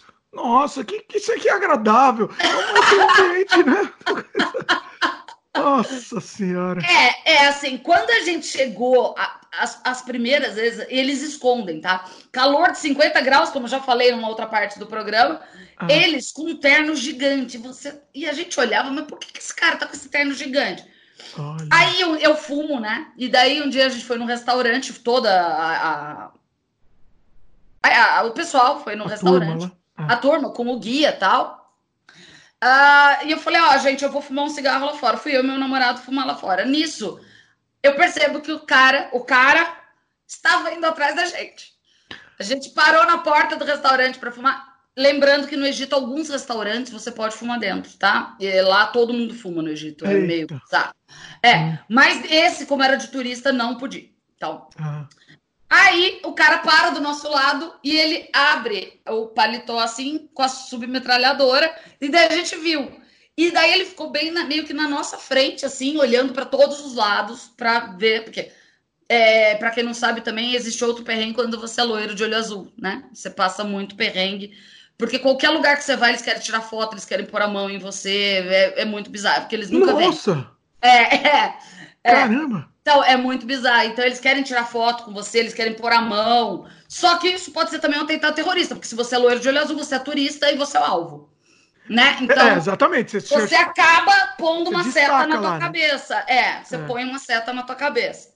Então, e assim, todo lugar que você vai é assim, lá. Aí tem um lugar muito legal lá, que é a Cidade dos Mortos, né? No Egito, no, no Cairo. essa história da cidade dos mortos, que as pessoas não tinham onde morar, eram muito pobres, e elas tinham jazigos. Jazigo no cemitério, era um cemitério muito grande. O que, que as pessoas fizeram? Construíram casas em cima dos jazigos. Então, eles chamam de cidade dos mortos. É super interessante, só que você só pode passar pela estrada. Turistas não estão autorizados, a Polícia Federal não autoriza. Eu até pedi para o nosso guia tentar uma autorização para poder tirar algumas fotos da Cidade dos Mortos, porque eu já tinha ouvido falar muito da Cidade dos Mortos. Uh, ele até tentou buscar autorização, mas não, a Polícia, uh, a Polícia Federal, a Federal não autorizou de forma nenhuma. Você queria Eles tirar foto não... do do ônibus ou descer lá para tirar? Eu queria dar uma descidinha, mas detalhe, eles não autorizaram nem o ônibus reduzir a velocidade para poder tirar foto. Nossa! Eles tiveram que pedir, porque eles passam lá milhão. Aí é, pedir para poder. Não tem como você pedir para o motorista ir um pouco mais devagar. Ele falou assim: não, a polícia. não E daí o segurança só olhou para trás e fez um não, assim. Eita! É. Nossa! É. Olha! Então, é. Você deve ter foto tudo borrada. Assim. Tem, tem várias. Eu tenho umas 10 mil fotos das cidades mortas toda borrada. Foi o que deu. Foi o que deu. Eu tentei. Mas assim, mas assim, traçando um paralelo com o Brasil, é a mesma coisa que, que sei lá, vai o canadense lá pro Brasil e quer visitar a favela. É. É isso? É a mesma coisa, não é isso? Mesma coisa, mesma coisa. É. Com a diferença que, na verdade, no Rio, por exemplo, eles só querem roubar o cara, né? Lá, não. Eles têm um status de eu vou mostrar para o governo que eu posso ferrar com vocês matando o turista. Então você é um alvo, literalmente, não pelo que você tem. Porque você pode não ter nada, mas eles vão te matar. É porque eles querem o objetivo é te matar, né? Exatamente. No Rio, talvez, se você não ostentar uma câmera ou um celular, você passe ileso. Lá não, você tá com o alvo na tua cara porque você é turista. Nossa entendeu? Senhora, então tem isso. Tem o perrengue. perrengue. Eu tô, eu tô com muita vontade de conhecer o Egito agora. Você me deixou com uma vontade. Você sabe que era um dos lugares principais que eu queria ir, né? É, era o meu top Mas, 10. É. Era o meu top 10, na verdade. Fica pra né? próxima encarnação. E né? outra, na verdade, eu, a gente já tá combinando de outras vezes para o Egito para não fazer a, a, o trajeto tradicional, porque a gente fez a viagem tradicional. Ah, ela Como quer fazer agora o alternativo, né? É, eu quero fazer o alternativo. Mas é, vai ser um perrengue. Que é aventura mesmo. Né? Vai né? ser um perrengue, entendeu? Então é bem complicado. Nossa. Né? Bem complicado. Tirando ainda as questões religiosas, né? Porque Egito tem ainda a questão do bairro católico, bairro muçulmano. É bem complicado. Daí para ir de um para o outro, você precisa pedir autorização. É umas coisas meio bizarras. Nossa. Tudo precisa de autorização lá. Tudo. Pra, se você é turista, você precisa de autorização para sair do hotel. Assim, a gente até caminhou um pouco, mas a gente chama muita atenção. E é uma coisa até meio chocante, assim, é a viagem de balão, né? É, a gente fez uma viagem de balão entre é, as montanhas do Egito e passando por cima do Nilo, o Templo de Luxor, o Templo de Karnak, bem no Cairo, né? É uma, um passeio maravilhoso. Só que a gente foi informado, assim, não saiam do balão em hipótese alguma quando o balão pousar. Não conversem com as pessoas, nem olhe para elas. Não faça Eita. contato visual. Ah. Detalhe, é, o cara do balão só fala inglês, um inglês macarrônico, e ninguém lá falava inglês, só eu falava inglês, então ainda tinha que ficar traduzindo para todo mundo que o cara tá. Porque tem, tem coisa de segurança né, no balão. Quando pousar, você tem que segurar e ajoelhar, ou você tem que tombar para trás, para frente. Então tem umas técnicas, tivemos que passar isso para eles. Ah. E daí eles falaram: ó, a van, para o balão pousar, a van tem que estar lá. A gente não tinha entendido muito bem o porquê disso. Mas tudo bem, como quem pilota é o cara, não sou eu, também, tanto faz. Descendo o balão, quanta gente nota, o balão ele pousa logo depois dos templos numa plantação de milho. Então é lindo até você pousar assim, a gente pega o nascer do sol, bem legal. Quando a gente começou a baixar, a gente percebeu uma horda embaixo. Horda, horda de homens vestidos como egípcios, né? Homens, meninos, velhos, mas só homens, seguindo o balão. E nisso a gente vê as vans dando cavalo de pau para alcançar o balão. Nossa! É, é, tipo, cena de filme. É filme isso. Aí, tipo, de filme de zumbi, né? e a gente meio sem entender. Aí o, o cara foi dando ar para ficar esperando a van chegar. Aí ele foi descendo e as vans chegando, né? Só que daí ele desceu. E a van ainda não tinha parado. Nisso, a horda atacou o balão e eles começaram a pegar em você e, e, e, e, tipo, o cabelo, puxava o cabelo e a gente assim encolhido no centro. Aí o cara do balão, todo mundo pro, pro meio, pro meio, pro meio, pro meio. E daí tinha uns, uns umas estrelas imbecil lá que começaram a tirar foto com os caras. Quando o pessoal da van viu, get out, get out, com arma na mão. Tipo, aponta... Não deram tiro, mas apontando a arma, assim, uns 15 caras, segurança mesmo. Get out, get out, get out! Empurrando todo mundo, assim, tirando os caras. Não toca, não toca nela, não toca. Não, não faça contato visual, não faça, não faça. Aí tinha umas senhorinhas, a gente ficou morrendo de dó, porque você tem que pular, o balão é, o cesto do balão é super alto, né? Ah, aí os seguranças ajudaram essas senhorinhas, a gente teve que ir meio carregando, todo mundo pra van correndo, correndo, correndo. E daí, tipo, eu segurando uma senhorinha, meu namorado segurando outra, o segurança assim na gente, tipo, protegendo até entrar na van. Entra na van, fecha a porta, vai, sai correndo. Tipo, ninguém meu tinha Deus. explicado, assim. É, foi, foi uma coisa bem chocante. Assim. Quanto tempo demorou isso aí? Não, foi meio rápido, assim, deu, até demorar uns 10 minutos, assim, mas foi ligeiramente, porque eles tiraram primeiro os mais idosos, né, as crianças, então, as, e num balão, o balão é grande, o balão cabe 30 pessoas, se não me engano. Ah, isso que eu ia perguntar, tinha umas 30 pessoas. 30 turistas, né, Turista. sem contar o homem do balão. E de é. pessoa de, de, lá de zumbi, lá tinha quanto? Ah, devia ter. Porque é, pousaram. É, nosso grupo foi em dois balões. Não, desculpa, eu errei. Acho que é 15 pessoas. Tem balão de vários tipos. Eu acho que eu tô confundindo com o da ah, tá, Turquia. Tá, dois. Ah. É, é, a nossa equipe de, de pessoas estava em dois balões. Então os dois pousaram. E a horda cercou os dois, assim. Foi Quantas uma coisa. pessoas assim dessa horda? Ah, uns 30, 40, 50, talvez. Entre velhos, crianças, né? Criancinha pequena, adolescente. E você Mas... entendeu qual que era o objetivo? O que, que, que, que queria? O que o guia falou, porque depois eu fui perguntar para ele, né? Ele falou que geralmente depois eles começam a te pedir dinheiro. Porque você acha bonito eles de túnica, você quer tirar foto com eles, aí eles querem pedir dinheiro. Ele falou que eles podiam roubar, mas assim, roubo no Egito, furto é uma coisa que não existe, tá, gente?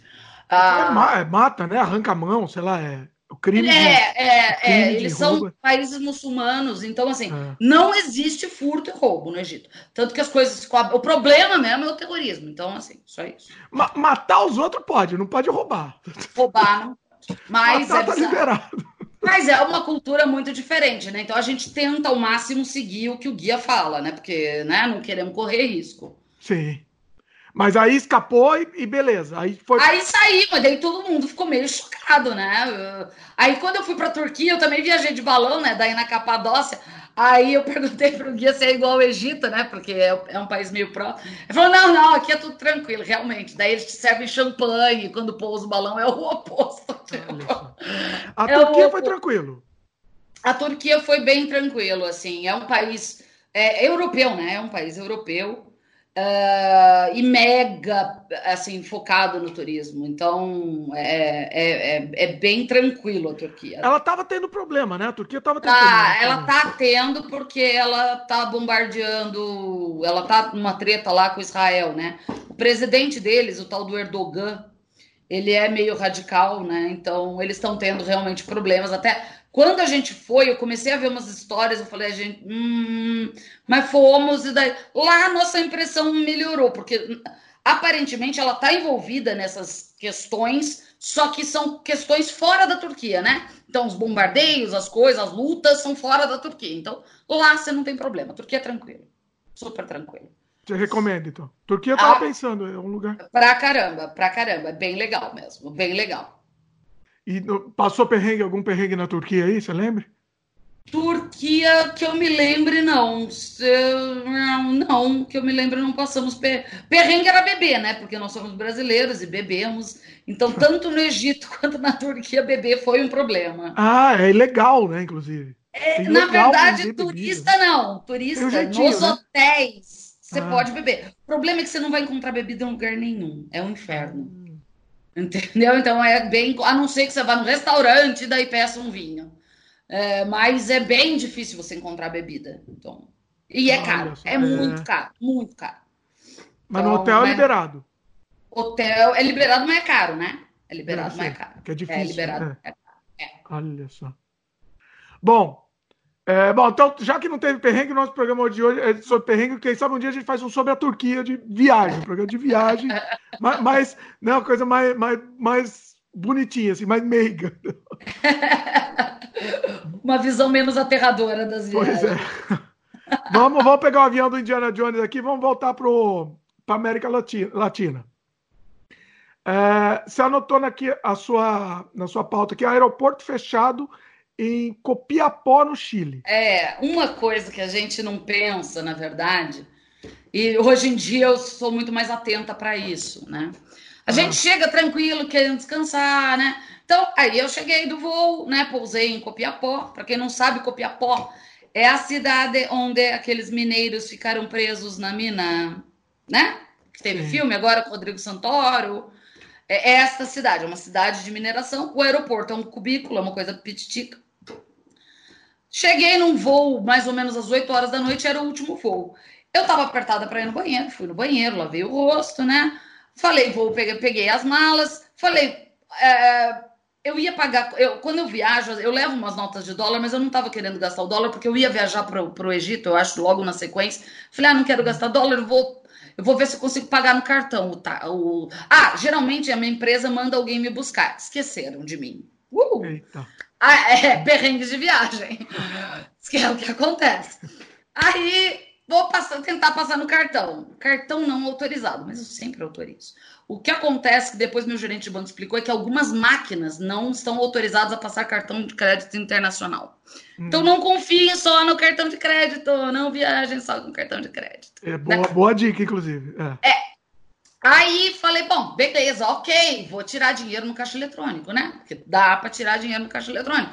Fui lá tirar dinheiro, tirei o dinheiro, tal, é, para já tirar no dinheiro deles, porque se você paga em dólar, você perde muito, né? Não. Sim. Nas Ele, conversões. A, a, cotação é diferente. Aí né? terminei de sacar, viro, que é o caixa eletrônico era na frente, a porta do aeroporto sendo trancada. O guichê de pedir táxi fechado. Foi só eu tirar dinheiro no caixa eletrônico e voltar. Moça, a senhora tem que sair. Falei, moço, mas. E o aeroporto, detalhe, o aeroporto é 40 minutos da cidade, tá? Não dá para ir a pé. Ah. Fica no meio do deserto, do Atacama, Eita. no Chile. Ah. Tô lá parada com uma cara de desolada. Não, peraí, porta. fechou o quê assim? Fechou? Fechou, porque era o último voo. Fecha, fecha. Não é que nem os aeroportos maiores que ficam abertos direto.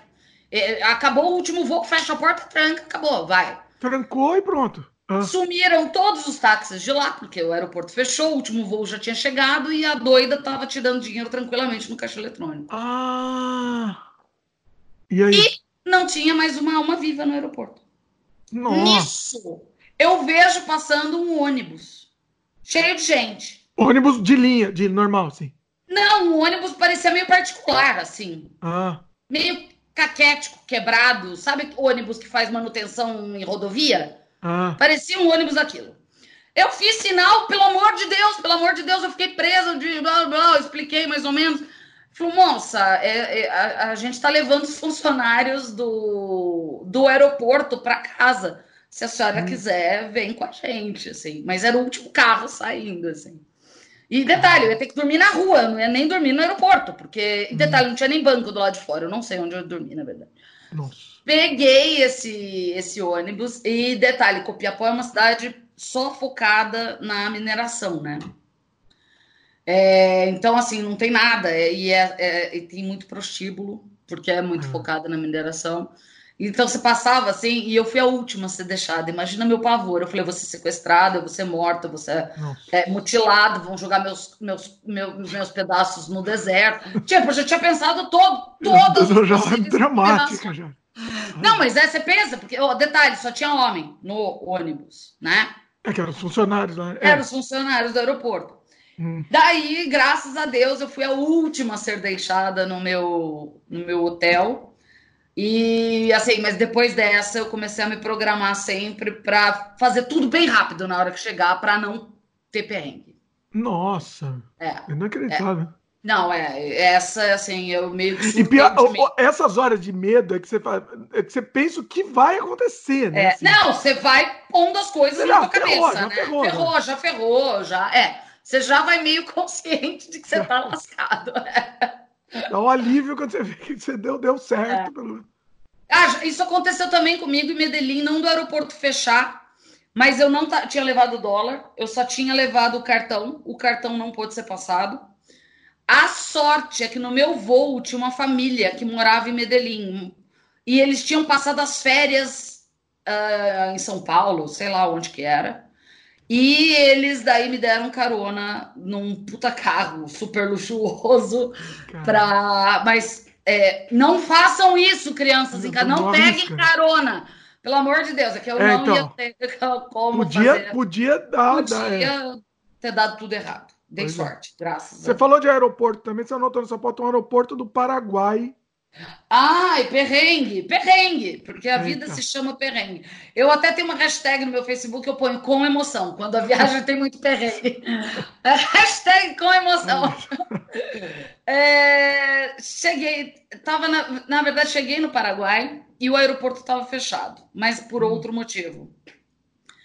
É, teve, estava tendo uma manifestação de estudantes, se não me engano, foi 2014, acho. Hum. E estava tendo uma manifestação de estudantes e eles estavam depredando tudo, assim, absolutamente tudo. Aí veio o exército, então estava o exército no aeroporto, os caras segurando a porta e os estudantes tentando entrar e a gente acuado lá dentro, parecia ratinho. Então, assim, foi bem, bem complicado também. Teve, teve tiro, teve morte, foi, foi meio complicado também. Nossa! E ficamos lá, tivemos que ficar lá por umas quase duas horas até dissiparem a, a população e a gente conseguir sair. Foi em Assunção, isso mesmo, no aeroporto de Assunção. Caramba! É. O aeroporto é o lugar que mais também dá perrengue, né? É, lógico, né? É, é foco de perrengue, né? Atentado terrorista você... em aeroporto. É, você falou que na Turquia não tem problema, mas tem aqui também na anotação que você falou que um, o problema na Turquia Ai, na é, escala em Barcelona. Ai, eu fiz um erro de principiante. Eu que viajo pra caramba. Cometi um erro de principiante porque eu tava tranquila de férias. Então, gente, atenção, pelo amor de Deus. Hum. Imprimam todos os tickets da sua conexão aqui não deixem para imprimir o ticket lá. Mesmo que o cara da companhia aérea aqui fala que dá. Não, fa não dá, não dá. E você quase perde o voo. Cheguei aqui no guichê da Turkish Airlines, só tinha. É, o cara me imprimiu o voo, o trecho uh, São Paulo-Barcelona. E me imprimiu o trecho da volta, é, Paris-São Paulo. Eu falei, meu moço, eu tenho que pegar ainda outro voo de Barcelona para para Istambul e de Istambul depois para Paris. E esse trecho. A senhora imprime depois, lá. Eu falei, tudo bem. Não, não façam isso. Pelo amor de Deus, saiam com todos os tickets de Nossa. todas as conexões. Chegando lá, tinha o guichê de todas as companhias aéreas dentro da imigração, porque a gente não ia entrar na Espanha, tá? Antes da imigração, tinha vários guichês. Pergunta se tinha o da Turkish Airlines. Não. Eita. A senhora tem que sair, fazer check-in de novo. Pegar as malas, fazer check-in de novo.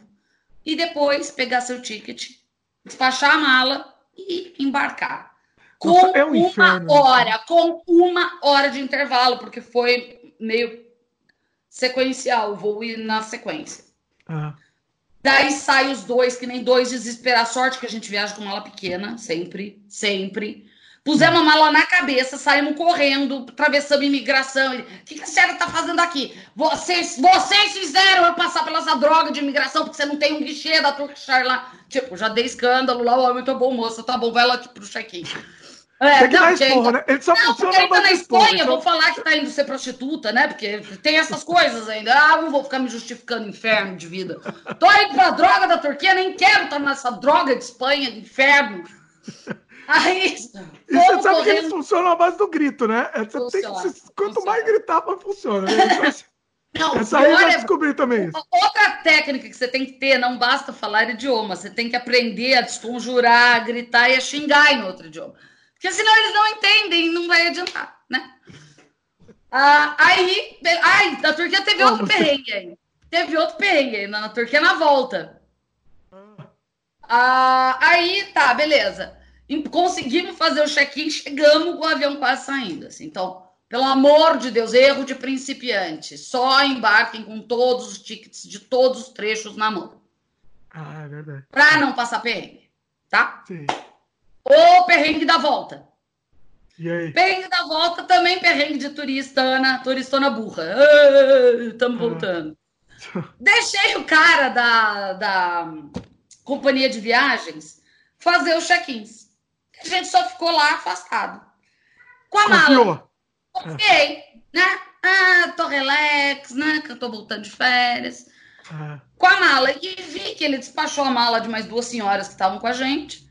E a nossa ficou. Eu, eu não entendi nada. Cheguei no caixa e falei, eu vou despachar. Não, não, ele falou que a senhora não tinha mala para despachar. Ah! Tá. Tá. Se... Não posso despachar agora? Não, nem pagando. A senhora Como não pode assim? despachar. Não pode. A senhora não pode. Que maldito! e detalhe, ah, outro detalhe. Na Turquia ninguém fala inglês. Fantástico. Fantástico. O cara não entendia uma palavra de inglês. Pra você ter uma ideia, ele falava no Google Tradutor em turco eh, para o inglês e me mostrava.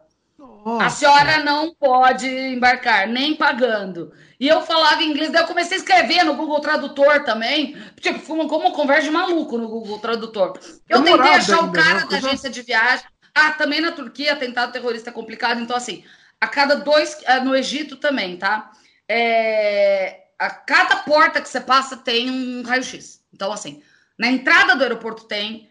Antes de entrar na imigração tem, depois da imigração tem, para pegar a mala tem, tem mas você passa umas 10. É, e como eu fumo, eu levei uns 10 isqueiros, perdi todos. Porque no, no, Egito eles tiram tudo de você. Ah, Absolutamente tudo. Olha. Tudo. Tá? O Egito é bem complicado, cuidado que vocês vão levar. Olha. Na mala de mão não levem nada, nada. Porque eles tiram de você, tá? Ah. E na Turquia também. Então, assim, como que tudo que eu comprei ia na minha mala de mão? Eles iam tirar tudo. Olha usamos uma estratégia. Eu chavequei o cara na, naquela língua macarrônica. Ele falou: não, então, aqui, ah, tô vendo aqui. Eu mostrei que eu tinha direito à bagagem, né? Ele falou: então tá, vocês podem despachar uma mala. Só que tinha a minha uhum. e a tia do meu namorado. O que, que a gente fez? Sentou no saguão, tirou tudo das malas. A gente também não é comprador compulsivo, sabe aquela pessoa que viaja e traz tralha pra caramba? A gente não é. Por isso que a gente viaja com uma mala pequena. Peguei tudo que era possível dar BO, pus na minha mala, que era um pouquinho maior do que a dele. A sorte de viajar com mala pequena é isso, que se fosse a grande, ele não ia poder embarcar. Ele ia ter que jogar a mala fora, tudo que tinha dentro, porque não ia poder embarcar. Né? Ou pagar um transporte de carga para levar em uma outra empresa, num outro, né? Ia sair um BO. Então, o bom de você não levar muita tralha de viagem, se der um perrengue desse, você tem como se virar. Então, eu peguei todas as coisas que podia dar BO, pus na minha mala. Aí a dele foi só com roupa, é, pus shampoo, tudo na minha, que pode dar BO nesses lugares. É, isso ah, também é complicado. Aí é. a minha e só roupa foi na mala dele, até para diminuir um pouco o peso, né? Porque Sim. dentro do avião é menos peso. E daí deu tudo certo, graças a Deus. Mas Nossa. outro erro de principiante que eu não vou cometer mais. Vou prestar mais é atenção. Não vou deixar. Né? É, é, é, é, desesperador, é desesperador. É muito complicado. É. Bom, vamos para a história aqui que, que a gente fez até o teaser no começo, que é, que é a, a história da morte na excursão em Machu Picchu. É, Machu Picchu, na verdade, Machu Picchu é um lugar muito complicado, tá, gente? Ah. Todo mundo fala ah, que é o. Só que, gente, se vocês têm problema cardíaco, problema respiratório, é um lugar que você pode ter muito perrengue, né? É, idoso é muito complicado, tá? Porque a altitude é altíssima. Todos os hotéis de Cusco, para quem não sabe, quando você vai para Machu Picchu, você tem que ficar em Cusco. Uma cidade maravilhosa, colonial, blá, blá, blá, todas as construções são históricas tal. Eu tinha ido, tra... olha que engraçado, eu tinha ido ao trabalho para Cusco, falei, ah, vou aproveitar, vou conhecer Machu Picchu. Detalhe, o preço da, do pacotinho de viagem de um dia em Machu Picchu custou mais do que minha viagem do Brasil para o Peru. Você tem uma leve noção de como é caro o Machu Picchu. Caramba. E é um dia de viagem, né? Então você fica em Cusco, daí em Cusco você pega um trem às quatro horas da manhã. Hum. Esse trem leva quatro horas para chegar na cidadezinha base, que eu esqueci o nome agora. E depois você pega um ônibus para ir para Machu Picchu. Então, assim, é extremamente cansativo, tá? Extremamente. Além hum. de tudo, você já pegou cinco horas de viagem, né? Você ainda tem que andar por montanhas, o que não é uma coisa muito fácil. Coisa agradável, coisa, o ar, o ar, é. né? Coisa... E detalhe, o ar rarefeito ainda, todo lugar, todos os hotéis de Cusco, isso porque Machu Picchu é mais alto, né? Ah. É, todos os lugares de Cusco, todos os hotéis têm cilindro de oxigênio no, na porta, na porta. Olha. Todos. Todos, todos. Mas você vai lá, você tá, já, já pega e, Já pega e põe. Ou se você alguém passando na rua, você pode entrar em qualquer hotel e pegar a máscara se você tá passando mal. Olha isso! Assim, não era uma opção, eu não queria tomar o chá de coca, mas não tem outra opção. Você não, não aguenta de dor de cabeça se você não toma. E como eu tava a trabalho, eu tinha que fazer auditoria, e auditoria você tem que andar pra caramba fazendo auditoria. Assim, eu sobrevivi à base de chá de coca, porque senão eu teria ficado louca lá. O, o chá de coca, na verdade, você, você, nem. Não é de viajar, né? Mas você fica, não, você fica ele, mais. Ele, você... Não, nada, nada. Ele não tem nenhum efeito alucinógeno ou de droga.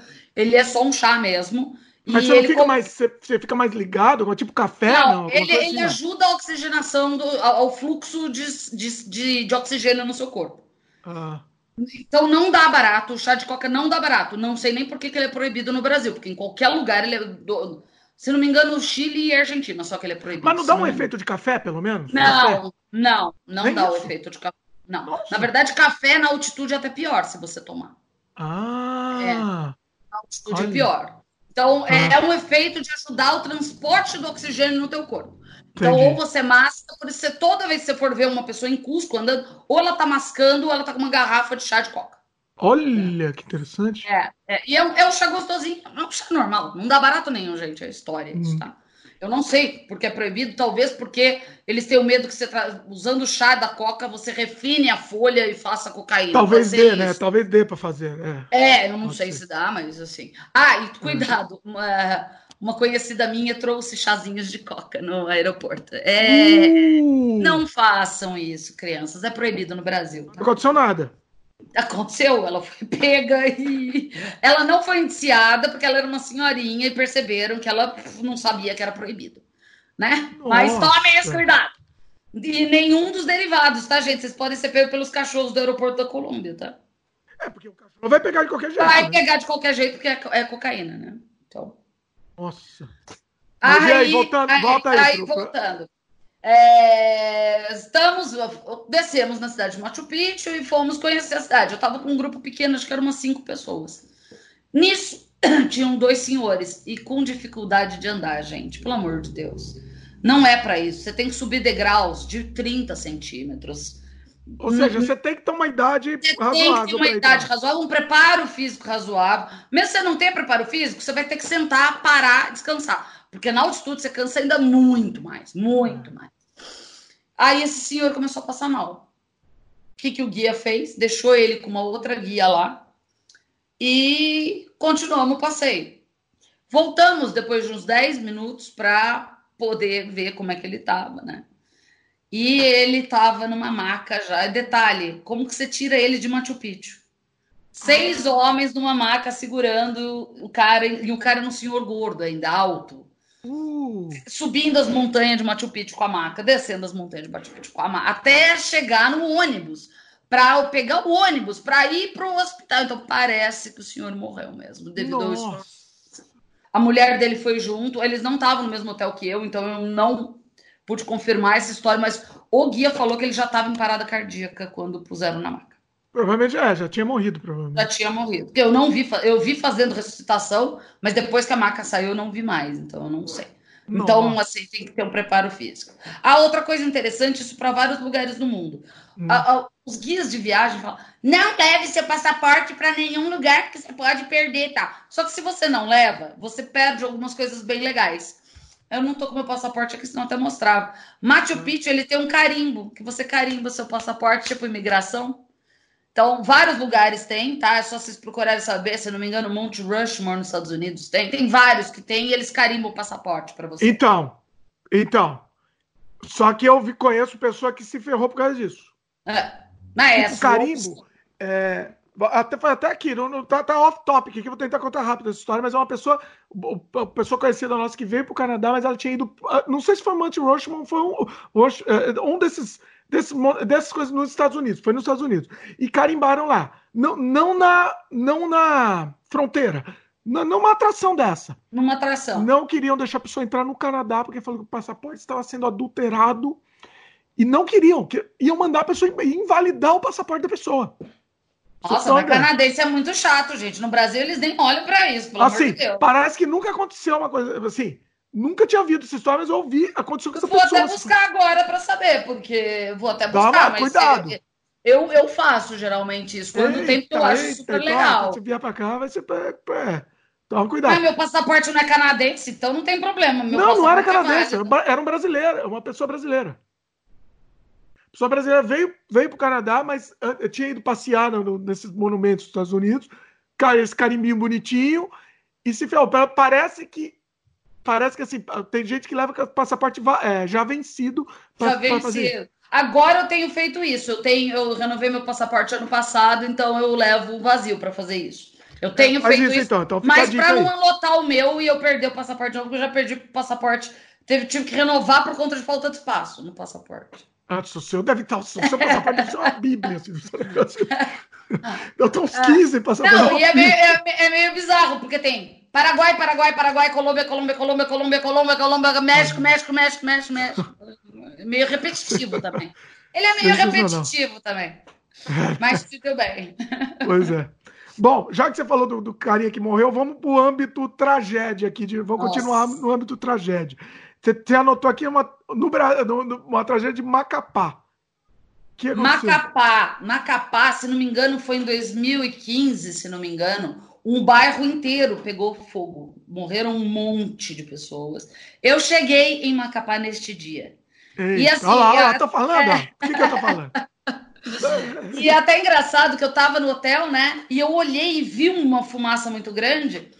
E eu postei no Face. Gente, vocês, vocês ouviram alguma coisa na televisão? Porque acabou a luz em Macapá. E eu só tava com o meu celular e pacote de dados, né? Ah. Aí eu postei no, no, Facebook, gente, eu tô em Macapá, vocês viram alguma coisa no noticiário? Tá sem luz aqui e tal. É, hum. Vocês ouviram? Aí um monte de gente começou a comentar no meu Face, Fran, tragédia em Macapá. Você tá perto aí da favela? Eita. Parece que uma favela inteira pegou fogo, assim, matando bastante gente. Foi Nossa. um perrengue bem complicado, assim.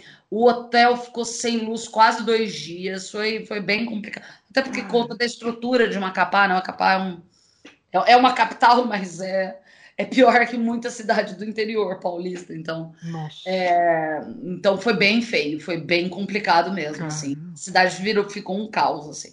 E a co coluna de fumaça dava para se ver de longe. Assim. Eu estava longe da. Porque foi numa favela, né? Eu estava no centro de Macapá.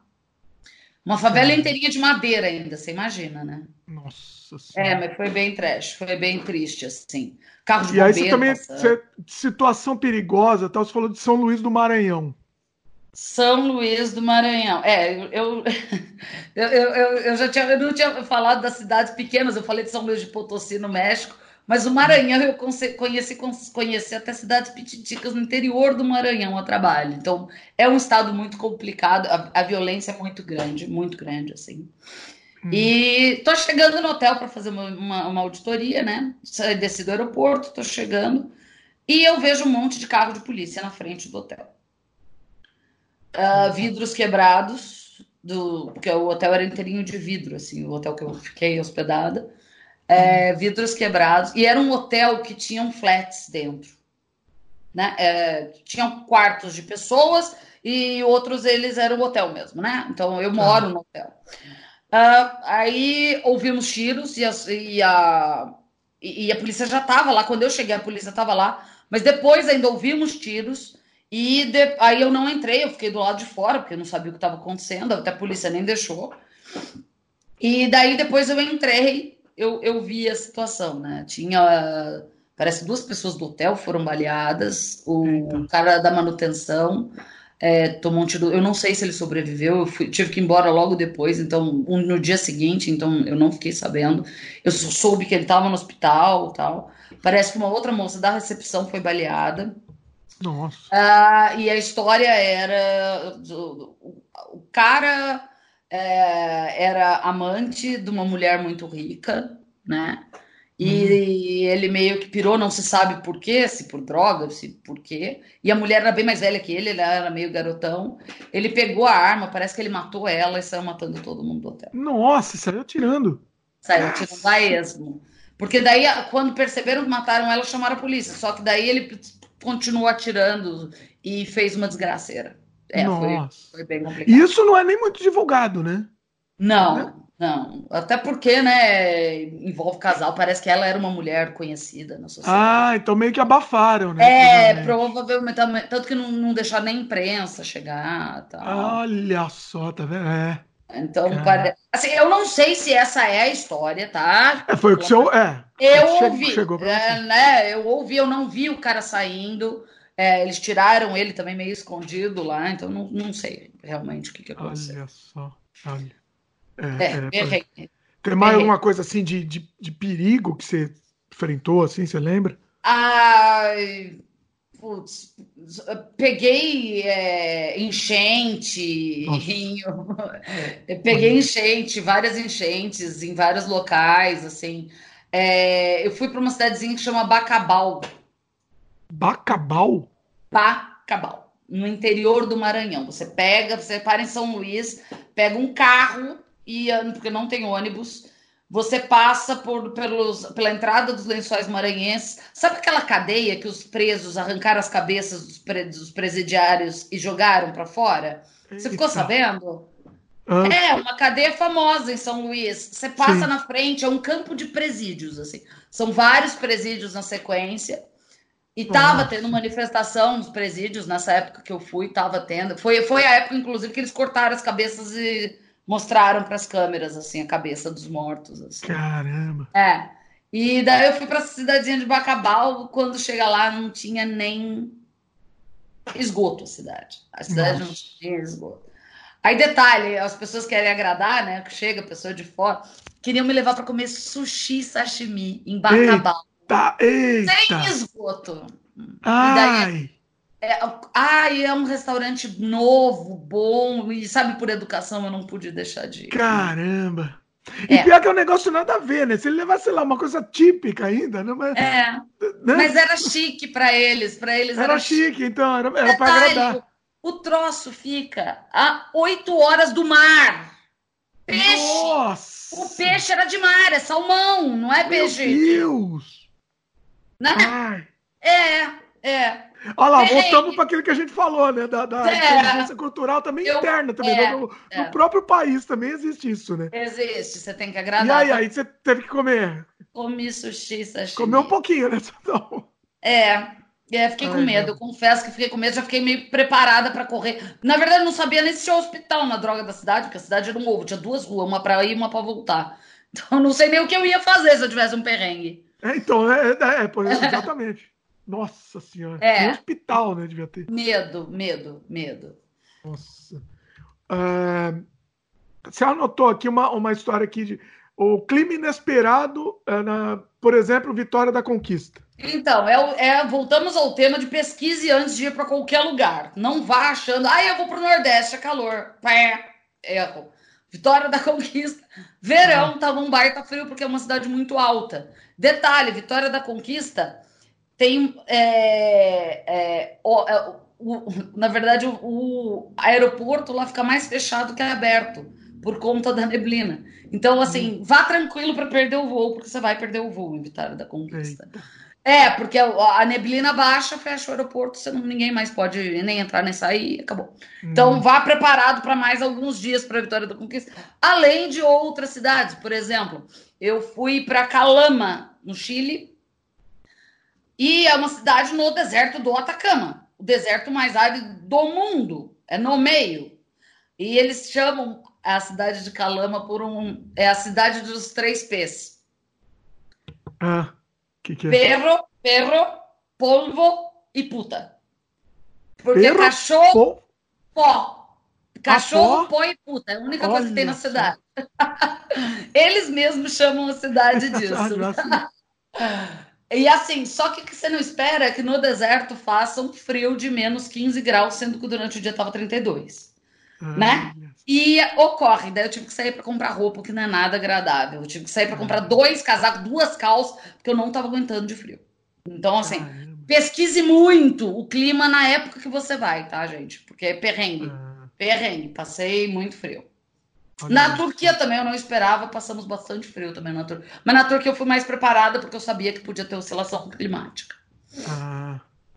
Você também eh, falou da, da, Copa do Mundo. O que, que rolou na Copa do Mundo? Ah, é. O brasileiro ele é uma pessoa que briga muito por futebol, né? Briga-se muito. Leva a sério, né? Leva a sério. Parece que é a vida do povo, né? Vai morrer a se a droga do 15 de Piracicaba importante, perder. Muito importante. É, muito importante. Uh, mas eu presenciei uma coisa muito engraçada. Na Copa de 2014, eu tava no México. Foi Olha. uma das vezes que eu fiquei um mês no México, se não me engano. Hum. Eu fiquei mais de um mês no México. E eu estava, se não me engano, em Monterrey, que é aquele estado mais rico, é, é tudo super moderno, é super industrial tal. Muito linda a cidade de Monterrey. Se tiverem a oportunidade de conhecer, conheça. É uma cidade linda. Tem museus maravilhosos. Eu adoro museu. É, voltando para coisa. Eu também é, eu, na... eu vou em cidade que tem museu. É, eu também. Eu adoro. É, isso, na verdade, não é um perrengue, isso do, do coisa, mas é uma, é uma é, foi uma coisa muito diferente para mim, que sou brasileira e só, vi, só vejo briga por conta de futebol. Eu estava fazendo auditoria na empresa e nisso começou o Jogo do Brasil. Eu não lembro se era final, agora eu não me lembro. É, o gerente da empresa chegou no, no hall, estava todo mundo assistindo, parou a empresa para assistir o Jogo do Brasil, porque o Brasil é uma equipe muito considerada, né? E, uhum. e tava, tinha umas 20, 30 pessoas assistindo o Jogo do Brasil. E o gerente falou: Olha, temos aqui nossa consultora, ela é brasileira, é... vamos fazer nossa homenagem para ela. Aí eles, eles levantaram na hora do hino nacional e todos cantaram o hino nacional brasileiro com a mão no peito, em pé. Eita! Assim, foi muito bacana. E eu não lembro nem se era num jogo Brasil e México. Acho que foi um jogo Brasil e México ainda. Caramba! Aí eles, o gerente me deu uma camisa do México, eu tenho até hoje uma camisa do time do México. Ele falou: ah, eu gostaria que você vestisse. Você vestiria? Eu falei, claro, peguei e vesti a camisa do México e tal. E daí, aí tiramos foto. Eu não tinha camisa do Brasil, nem tenho, nunca tive camisa do Brasil, nunca fui muito fã de futebol. Mas ele vestiu uma camisa do Brasil, daí ele tirou foto comigo. Eu, ele com a camisa do Brasil e eu com a camisa do México. Legal. Mas eu me emocionei muito quando eles levantaram e cantaram o hino, assim, foi. Cantaram, não, né? É, é eles sabiam, até sabiam uma parte do hino, mas sabe, o, o gesto. Nem o brasileiro sabe o hino. Nem o brasileiro sabe o hino, canta tudo errado, né? Mas eles levantaram, puseram a mão no peito, eu achei um gesto muito bacana. No nosso hino, no hino deles, eles permaneceram, parece que o nosso foi primeiro, mas foi, foi um, sinal, um sinal bem legal de respeito, assim. Achei é, muito isso bacana. não foi perrengue, isso foi bonitinho, né? Foi Esse foi bonitinho, foi uma curiosidade, só que eu passei, é. eu achei muito bonitinho para incluir. Muito bom. Não, sensacional. Assim, e, e você estava comentando também que assim, o espanhol tem alguns problemas, o espanhol ser é. diferente é. entre os países. É, você fala espanhol, assim como você fala o inglês, e você acha que é tudo a mesma coisa. Ah, uou, vou me sair super bem em todos os lugares. Não. Existe muita diferença de idioma, isso pode causar perrengue. É, exemplo de perrengue que eu passei por não conhecer os termos eu estava em Culiacã, fui em Culiacã, é, fui passear com o gerente. Ah, foi quando ele foi me levar para ver a igreja do, do, do narcotraficantes. Aí ele ah. foi mostrar um shopping muito bonito que fica dentro de um parque lá, tal. Aí eu falei para ele que eu estava precisando de remeras e que eu queria comprar uma remera. Remeira. Remeira. Ou, ou, em alguns países fala re, remera. É, remera. Mas o que, que é isso? É camiseta. Você vai na Argentina e pede uma remeira, é camiseta. Eu queria comprar uma camiseta. Ah, eu já tô imaginando. Eu já é, tô imaginando que é. deve ser a remeira lá.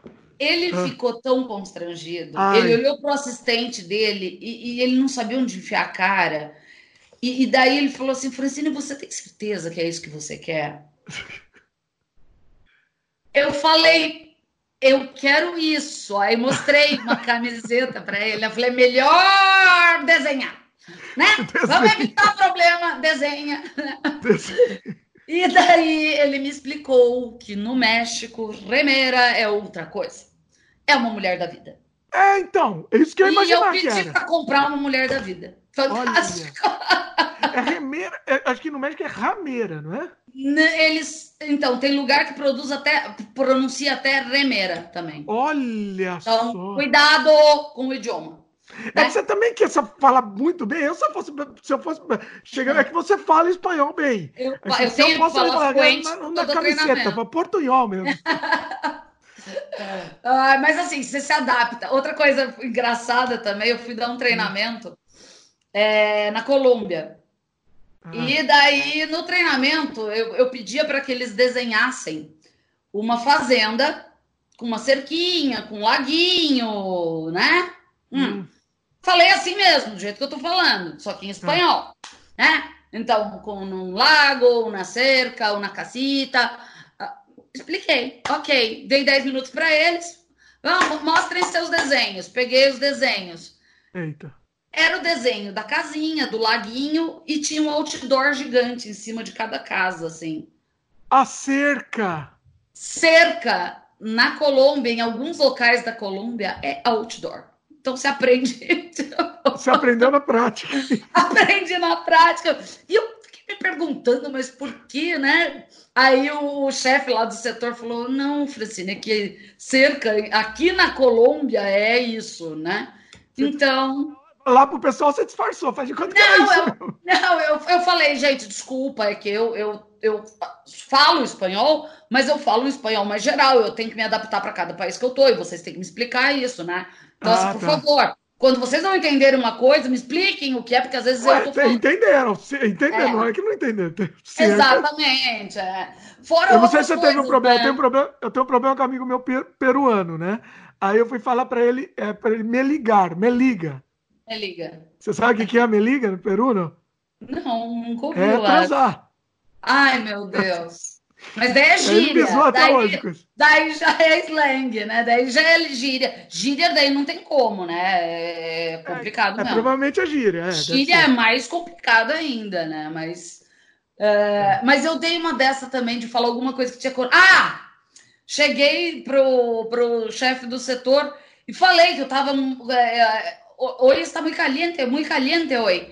Ele, Francine, aqui, eu não lembro o país que era, eles só usam caliente no sentido sexual. Ah! Aí ele é, falou, Aí não tem, né? Não, não tem, tem, como. Não tem.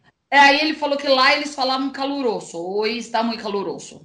Aí Olha. eu falei, beleza. Aí hoje, quando eu vou para esses países, eu tento não usar o caliente, porque eu não sei, né? Mas, então eu só uso. Caloroso aí, em todos, né? Caloroso serve para todos, então fica Agora mais genérico. Virou, né? Nossa, esse, esse negócio da língua, do, do espanhol, deve, dá, dá um programa só disso, né? Que é dá, sensacional. Dá, dá. Tem muito. Eu passei também quando eu morei nos Estados Unidos, com inglês, né? Eu tava, eu tava com um grupo onde eu tava estudando, tinha muito japonês. E a hum. pronúncia do japonês é horrorosa, né? Eles, assim, a escrita deles, eles, eles são assim, top de linha, fluentes praticamente. Agora, para falar, eles geralmente eles caem até no nível da, da classe que eles entram por conta da pronúncia difícil para porque Mas eles tem... acham bonito, inclusive, falar errado, né? Eles é que na verdade eles não conseguem pronunciar mesmo. A língua tem um problema porque tem Sim. sons que eles não são, sabem fazer. O although, né? Esse é. é. Então aí tinha uma amiga japonesa que ela tinha ido no cabeleireiro, né? Hum. E daí ela voltou e aí, Francine, o que, que você tá achando? I had a perm. I had a perm. Aí, tipo, eu fingindo que estava entendendo, porque aquela pronúncia bizarra dela, eu falei, é, eu vi, é problem, you have a problem. Yeah, terrible problem. No, perm! Ela tinha feito um permanente. Só que eu não entendi a pronúncia. Quando não entende, finge que entendeu também. Mas... É, é, só que deu, deu problema que eu falei que, que eu concordei que ela tinha tido um problema, que tinha ficado muito ruim o cabelo. Tudo Qual bem. Qual o problema? Qual? Né? Nossa, é. Eu faço diariamente. Mas, também. É, é, é. Não tem é jeito. Vida. É a vida. O idioma sempre vai gerar perrengue, sempre, né? Sempre. Muito bom, sensacional. Seguimos toda a sua lista aqui. Vai, vai, ter um monte de coisa. Né? Vai, vai terminar o programa que você vai lembrar. Adicionamos que... coisas, né? Na verdade, a gente adicionou coisas que não estavam na lista também. Pois é. Provavelmente, talvez tenha que ter parte 2 futuramente. Você Pode acha que. Ser. Vai anotando, vai, vai lembrando. Vou, que vou, vai vou lembrando, continuando compilar. Vou continuando é. compilar. Com certeza o pessoal vai querer, o pessoal vai pedir parte 2. Inclusive, comentem aí, pessoal. Vocês vão, certeza absoluta que vocês vão querer parte 2. E, e a Francine também vamos preparar também outros programas também com ela. A gente já teve um de histórias de infância, né? Uhum. E estamos preparando, não vou nem dar teaser, tem um, um, que a gente vai preparar futuramente também, que vai ser, vai ser bem legal. Também. A gente só está cuidando da curadoria porque as histórias podem ser fortes. Esses vão precisar de censura. Né? vai ter que ser com freio, vai ter que mudar o programa. vai ter que mudar o nome do programa para poder fazer isso. Para poder pôr o, o programa. exatamente. Mas é isso, queria agradecer a Francine mais uma vez, sensacional, espetacular. Eu que agradeço. Eu adoro, assim, uma coisa, eu adoro essas histórias de viagem. Eu, eu, eu, eu vou, gosto eu viajo junto com a pessoa. Eu, também, eu sou aficionado, eu adoro também viagens, eh, perrengue de viagem. É bom que você também aprende, né? É bem legal. É, exatamente, você aprende um monte de é. coisa, é. você viaja junto, é, é. é incrível, assim, é e, é divertido pra caramba. Então, assim, Francisco, já te deixo, é, te deixo assim, encarregada de já continuar essa lista. Pode você, deixar. Com certeza, 500 anos você viajando aí, a sua lista deve ser gigante. Então, assim, você vai lembrando, vai adicionando, e a, de repente a gente faz um outro programa de perrengues também, além, além desse outro que a gente está preparando também do, do, do Confreio. vamos, vamos voltar. E, pessoal, quero a participação de vocês também. Agora comente os perrengues de vocês também, né? De, de, de, repente a gente também faz um outro programa também, a gente fala do perrengue de vocês também, pode ser interessante. Nossa, super legal. É muito Super divertido, legal. muito divertido. Muito bom. Comentem, se você estiver escutando em áudio, você manda um e-mail para a gente, para o semfreiopodcast.gmail.com ou se você estiver escutando em vídeo, pode comentar na página do YouTube, que a gente também futuramente comenta. Queria agradecer a Francine mais uma vez, sensacional. Eu que agradeço, gente. Obrigada. Espetacular. E é isso aí. Valeu, meus queridos. Beijo no coração. Beijo. Sem perrengue. Sem perrengue. sem perrengue.